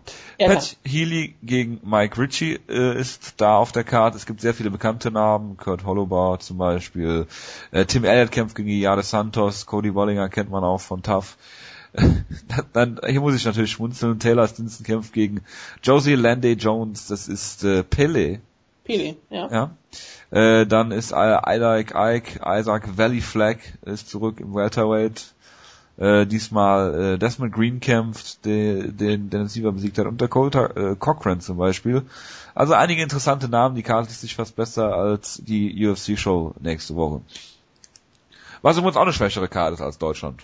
Mal abgesehen vom Main Event, aber gut, das nur nebenbei. Das war deine News-Ecke sozusagen? Ja, ich äh, habe noch Kampfankündigungen. Es gab Oh. in Breaking News, äh, Jim Miller kämpft gegen äh, Danny Castillo, nachdem äh, Bobby Green, glaube ich, äh, verletzt ist. Wie immer. Wenn ich mich nicht irre, ja, wie immer, kennt man ja von ihm. Äh, Max Holloway gegen Charles Oliveira. Das ist ein ziemlich geiler Kampf. Das ist ein sehr hervorragender Kampf. Und Gilbert Melendez springt ein äh, gegen Ella Quinter. Ich glaube, das war für Bobby Green. Ja. Und äh, der Vollständigkeit halber machen wir das jetzt hier noch. Ich suche gerade mal, wer derjenige ist, den Jim Miller ersetzt. Und es ist, wir haben ja Zeit, wir haben ja nicht zum Glück nicht lange äh, geredet hier. Äh, Rustam Habilov ist äh, derjenige, für den Jim Miller einspringt. Gut. Ich, ich möchte noch ganz kurz sagen, ich gratuliere äh, Randy Couture zum 52. Geburtstag heute. Der könnte ja weit bei Bellator zurückkommen, gegen Kimbo Slice kämpfen, das wäre auch ziemlich geil. Und ich gratuliere zum letzten Mal ihren Geburtstag. Beth Guerrero wird heute 32. Das äh, freut mich sehr. Jawohl, wir folgen wieder UFC UK. Wir haben eben die Nachricht äh, bekommen, dass wir ihnen wieder folgen. Das ist, das ist schön. So, dann Wutges Serientäterkampf. Es sind bisher 2, 4, 6, 8, 9 Kämpfe, glaube ich, auf der Acht Karte. Kämpfe, dachte ich. 2, 4, 6, 8. Ja, stimmt, 8. Vier, fünf, Ja, acht. Das ist eine acht, Fight- acht Kampf Fight Card. Und die Kämpfe, die draufsteht, das sind doch die Kämpfe, die stattfinden werden. Können wir einfach so tun, als hätten wir die Nummer 1 ausgewürfelt. Das haben wir noch nie gemacht und das werden wir auch nie, das werden wir auch nie tun. Ich wollte nicht sagen nie wieder tun, ich wollte sagen nie tun, weil wir sowas noch nie Verstehe. getan haben. Nee, sowas haben wir auf jeden Fall nicht. Wie kommst du denn darauf? Das, also, da gab es nie irgendwelche anderen. Meine Hand vibriert schon, also sagt irgendjemand, bitte Ja, was ich muss, ich muss das machen, ne? Mir doch egal. Aber die äh, Spannung äh, ist jetzt unermesslich hoch. Stopp. Sieben. Leandro Silva gegen Luis Gonzalez. Und kommen wir jetzt zum Serientäter-Teil. Wutke, es sind acht Kämpfer auf der Card. Ähm, hast Kämpfe nur, unglaublich. Ja, das ist äh, relativ wenig, aber die Kämpfe, die jetzt da draufstehen, die stehen definitiv fest. Ja, und die steht hier steht fest, es tut mir richtig weh in der Hand. Aber du sagst, ich weiß, ich weiß vielleicht schon, Zeit was schon. mal gemacht wurde. Ich weiß nicht, worüber wir reden. Hilfe, sag einfach mal Stopp, bitte schnell. Okay, stopp. Oh, es ist, warte, ähm, Es ist ähm, Odi Nummer 1. Ja! Oh, das kommt überraschend. Das ist ja unfassbar. Dann fangen wir, dann fangen wir diesmal zuerst unten an und arbeiten uns zu eins hoch. Nicht. Mal mit Leandro Silva. Leandro Silva ist übrigens der Typ, der äh, Judoba in Anführungsstrichen submitted hat. Super. Das ist der einzige Fakt, den du von ihm kennst, oder? Ja. Ah, gut, dass du nichts angebaut hast. Das ist ja ein Glück, dass wir bei dieser Card diesen Kampf. Schneide ich den mal hier gar nicht. Das wird genau so ausgestrahlt. Nein. Das wird so ausgestrahlt. So. Ich habe kurz gedacht, als ich auf Yolo Romeros äh, äh, hier Internet äh, Wikipedia-Seite gegangen bin, dass er einen äh, MMA-Rekord von 34 und 11 hat, aber mittlerweile hat man einfach seinen äh, World Championship Olympic Games äh, Kampfrekord hier äh, im Ringen. Ja, bei Wikipedia sieht das sehr komisch hast, aus. Ne? Hast du dich schon mal an seinem äh, Wikipedia-Foto nochmal erfreut, nachdem wir mal eine Ausgabe benannt haben? Romero in Dagestan? Ja, genau so hieß die Aufgabe auch. Ja, ja, natürlich. Ich, ich erinnere mich. Ähm, ja, Yolo Romero gegen äh, Lyoto Machida und das ist natürlich ein Kampf, den muss der Jonas jetzt hier pre previewen erstmal. Ähm, Ah. Hat seinen Fuß hier in beiden Lagern, also bitte. Macht, die, macht sich erstmal die Hose auf und jetzt wird wirklich Ja, also, also das ist so ein Kampf, der bricht mir echt das Herz, muss ich sagen. Lyoto Machida, einer meiner absoluten Lieblingskämpfer, Yolo Romero, mein absoluter Lieblingskämpfer. Äh, es ist unfassbar hart für mich, weil ich bin immer mit Machida Fanboy und für mich muss er jeden Kampf gewinnen, sonst bin ich tot traurig und wenn Yolo Romero verliert, ich will mir gar nicht vorstellen, was ich dann machen würde. Ähm, also von daher tut mir der Kampf sehr weh. Ich habe gehofft, dass sich einer von beiden irgendwie verletzt, was auch absurd ist, aber kein Visum kriegt. es sieht so aus, als würde der Kampf stattfinden und es bricht mir irgendwie das Herz und es ist ein hervorragender Kampf, muss man einfach mal sagen. Also wir können ja mal nach den Woodke-Rankings gehen, da ist das glaube ich die Nummer 4 gegen die Nummer 6, wenn ich das gerade richtig spontan im Kopf habe. Und Du hast Yolo, die Woodke-Rankings im Yolo, ja, ich habe eben schon mal nachgeguckt und Yolo müsste die Nummer 4 sein dabei. Ich gucke jetzt doch noch mal nach. Yolo Romero ist Nummer 4, auch wenn er hier fälschlicherweise Joel genannt wird. Und äh, Lyoto Machida ist Nummer 6. honest mistake. Und zwischen den beiden ist wieder Belfort auch, es ist, Middleweight ist schon toll. Ähm, und Yolo Romero hat natürlich mit seinem sehr starken 34-11-Rekord bisher auf jeden Fall auch sehr große Erfahrung und hat da ein, Er hat ein, ein, Erfahrungsvorteil. genau, hat einen Vorteil gegenüber Yolo Machida und wird ihn, glaube ich, auch ausnutzen. Er ist ein Veteran des Sports. Genau, und also der Kampf ist einfach so unfassbar schwierig. Ich sehe, dass Lyoto Machida relativ deutlicher Favorit ist. Ähm, kann ich natürlich irgendwie verstehen, weil Yolo Romero hat halt auch immer so Yolo Romero Leistungen, wie er von Derek Brunson irgendwie zu Boden genommen wird, immer wieder und auf dem Weg ist, den Kampf zu verlieren und all solche Geschichten. Aber zuletzt hat sich Romero ja gefangen. Ich meine, er hat die Nummer 8 im Middleweight Brett Tavares komplett auseinandergenommen, souverän besiegt. Ja, Das war ein also, großer Sieg. Und danach hat er Tim Kennedy vollkommen klar ausgenockt, ohne jede Kontroverse und ohne jemals äh. Er hätte eigentlich Pedicure verlieren müssen, um von Probleme zu kommen. Also ich meine, er hat- von Tim Kennedy, aber Ich meine, er du wurde, er, er wurde ein paar Mal hart getroffen von dem Kennedy, aber es ist auch keine Schande. Dem Kennedy ist für seine Schlagkraft bekannt, für Ja, sein Weltklasse-Boxen stimme ich zu. mit, mit seiner großen Knockout-Power und deshalb kann man das Yolo Romero nur zugute halten, dass er die härtesten Schläge von Tim Kennedy weggesteckt hat, während Tim Kennedy ihm am Handschuh festgehalten hat. Also hätte eigentlich Tim Kennedy disqualifiziert werden müssen. Und ist dann also keine- Nadal S, wie er hier ist. Und dann genau eine Minute später war Yolo Romero wieder topfit, hat Tim Kennedy einfach in 30 Sekunden ausgenockt. Es war eine großartige Leistung von ihm. Äh, sehr beeindruckt, sehr beeindruckend und damit hat er auch seinen Status als Elitekämpfer absolut zementiert. Äh, von daher, über Lyoto Machida haben wir schon so oft geredet, dass man es glaube ich nicht nochmal machen muss eigentlich. Er sah halt gegen Luke halt überhaupt keinen Stich. Ähm, seine offizielle fällt Begründung jetzt ist nur jetzt, früher? Ich muss ja erst recht über die die, Ultimate die offizielle Begründung von Lyoto Machida ist, dass äh, es einen Schlag auf den Hinterkopf gab, der illegal gewesen wäre. Ähm, ich glaube, er war gerade noch so auf dem Ohr, also glaube ich nicht. Er ist halt am Anfang des Kampfes irgendwie ausgerutscht, so ein bisschen komisch. Wurde von Rockhold am Boden komplett demontiert, also sah da wirklich richtig schlecht aus. Schien dann komplett wackelig auch schon quasi ausgenockt nach der, in der ersten Runde fast schon, hat sich dann irgendwie noch zurückgekämpft, ist wieder umgefallen, mehr oder weniger ohne Fremdeinwirkung, wurde dann äh, wieder verprügelt und am Ende klar submitted. Also er wurde komplett dominiert wie selten zuvor in der Karriere. Äh, Das hat auch ein Chris Weidman nicht ansatzweise so, do- so dominant geschafft. Und da ist jetzt halt ein bisschen die Frage, liegt es daran, dass Luke Rockhold unfassbar gut ist? Antwort ja. Liegt es vielleicht auch daran, dass Lyoto Machida nicht mehr ganz so gut ist wie früher mit seinen 37 Jahren? Antwort vermutlich auch. Also es ist ein bisschen schwierig, das zu trennen. Letztendlich ist das natürlich trotzdem eine unfassbar beeindruckende Leistung von Luke Rockhold gewesen von daher, man sollte Machida auf jeden Fall nicht ab, äh, ab, äh abschreiben. CB Dolloway, mit dem hat er kurzen Prozess gemacht zuletzt, er ist auch noch nicht so lange her, von daher immer ein sehr gefährlicher Gegner, sehr unangenehmer Stil, hat auch sehr gutes Ringen, sehr gute Takedown-Defense, aber er kämpft halt gegen Joel Romero, da muss er sich vor allem fürs, fürs Boxen vorbereiten. Ähm, das Weltklasse kubanische Boxen, was er bestimmt mit seinem Bruder auch geübt hat und hier ähm, mit Uli Wegner hoffentlich rauskommen wird in der Corner. Natürlich. Ähm, Bessere Striker von beiden. Also ich erwarte mir in dem Kampf irgendwas Verrücktes, weil es ist halt ein Yolo Romero Kampf, da passiert immer irgendwas Verrücktes. Äh, letztendlich muss ich natürlich auf ihn tippen, das ist eine ganz klare Sache, das würde mir sonst das Herz brechen. Deshalb, ich tippe darauf, dass Lyoto Machida zwei Runden lang den Kampf äh, dominiert und Joel Romero durch Sumo-Würfe mehrmals zu Boden bringt und dann letztendlich mit einem äh, Wheel-Kick ausgenockt wird von Joel Romero.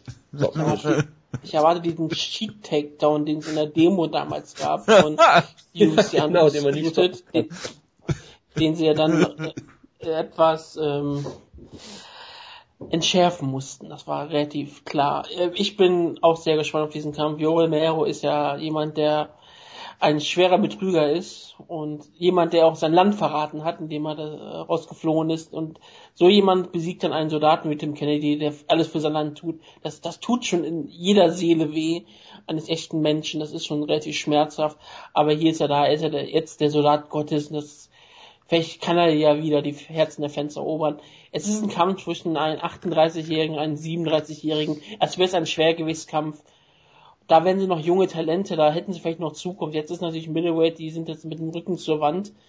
Und das müssen die sich doch beweisen, weil Jo Romero ist jetzt eine Ewigkeit ungeschlagen. Und ich meine, am Ende hat er auch einen Sieg über Tim Kennedy. Das ist Willst du ein Rematch gegen Fischer aussehen?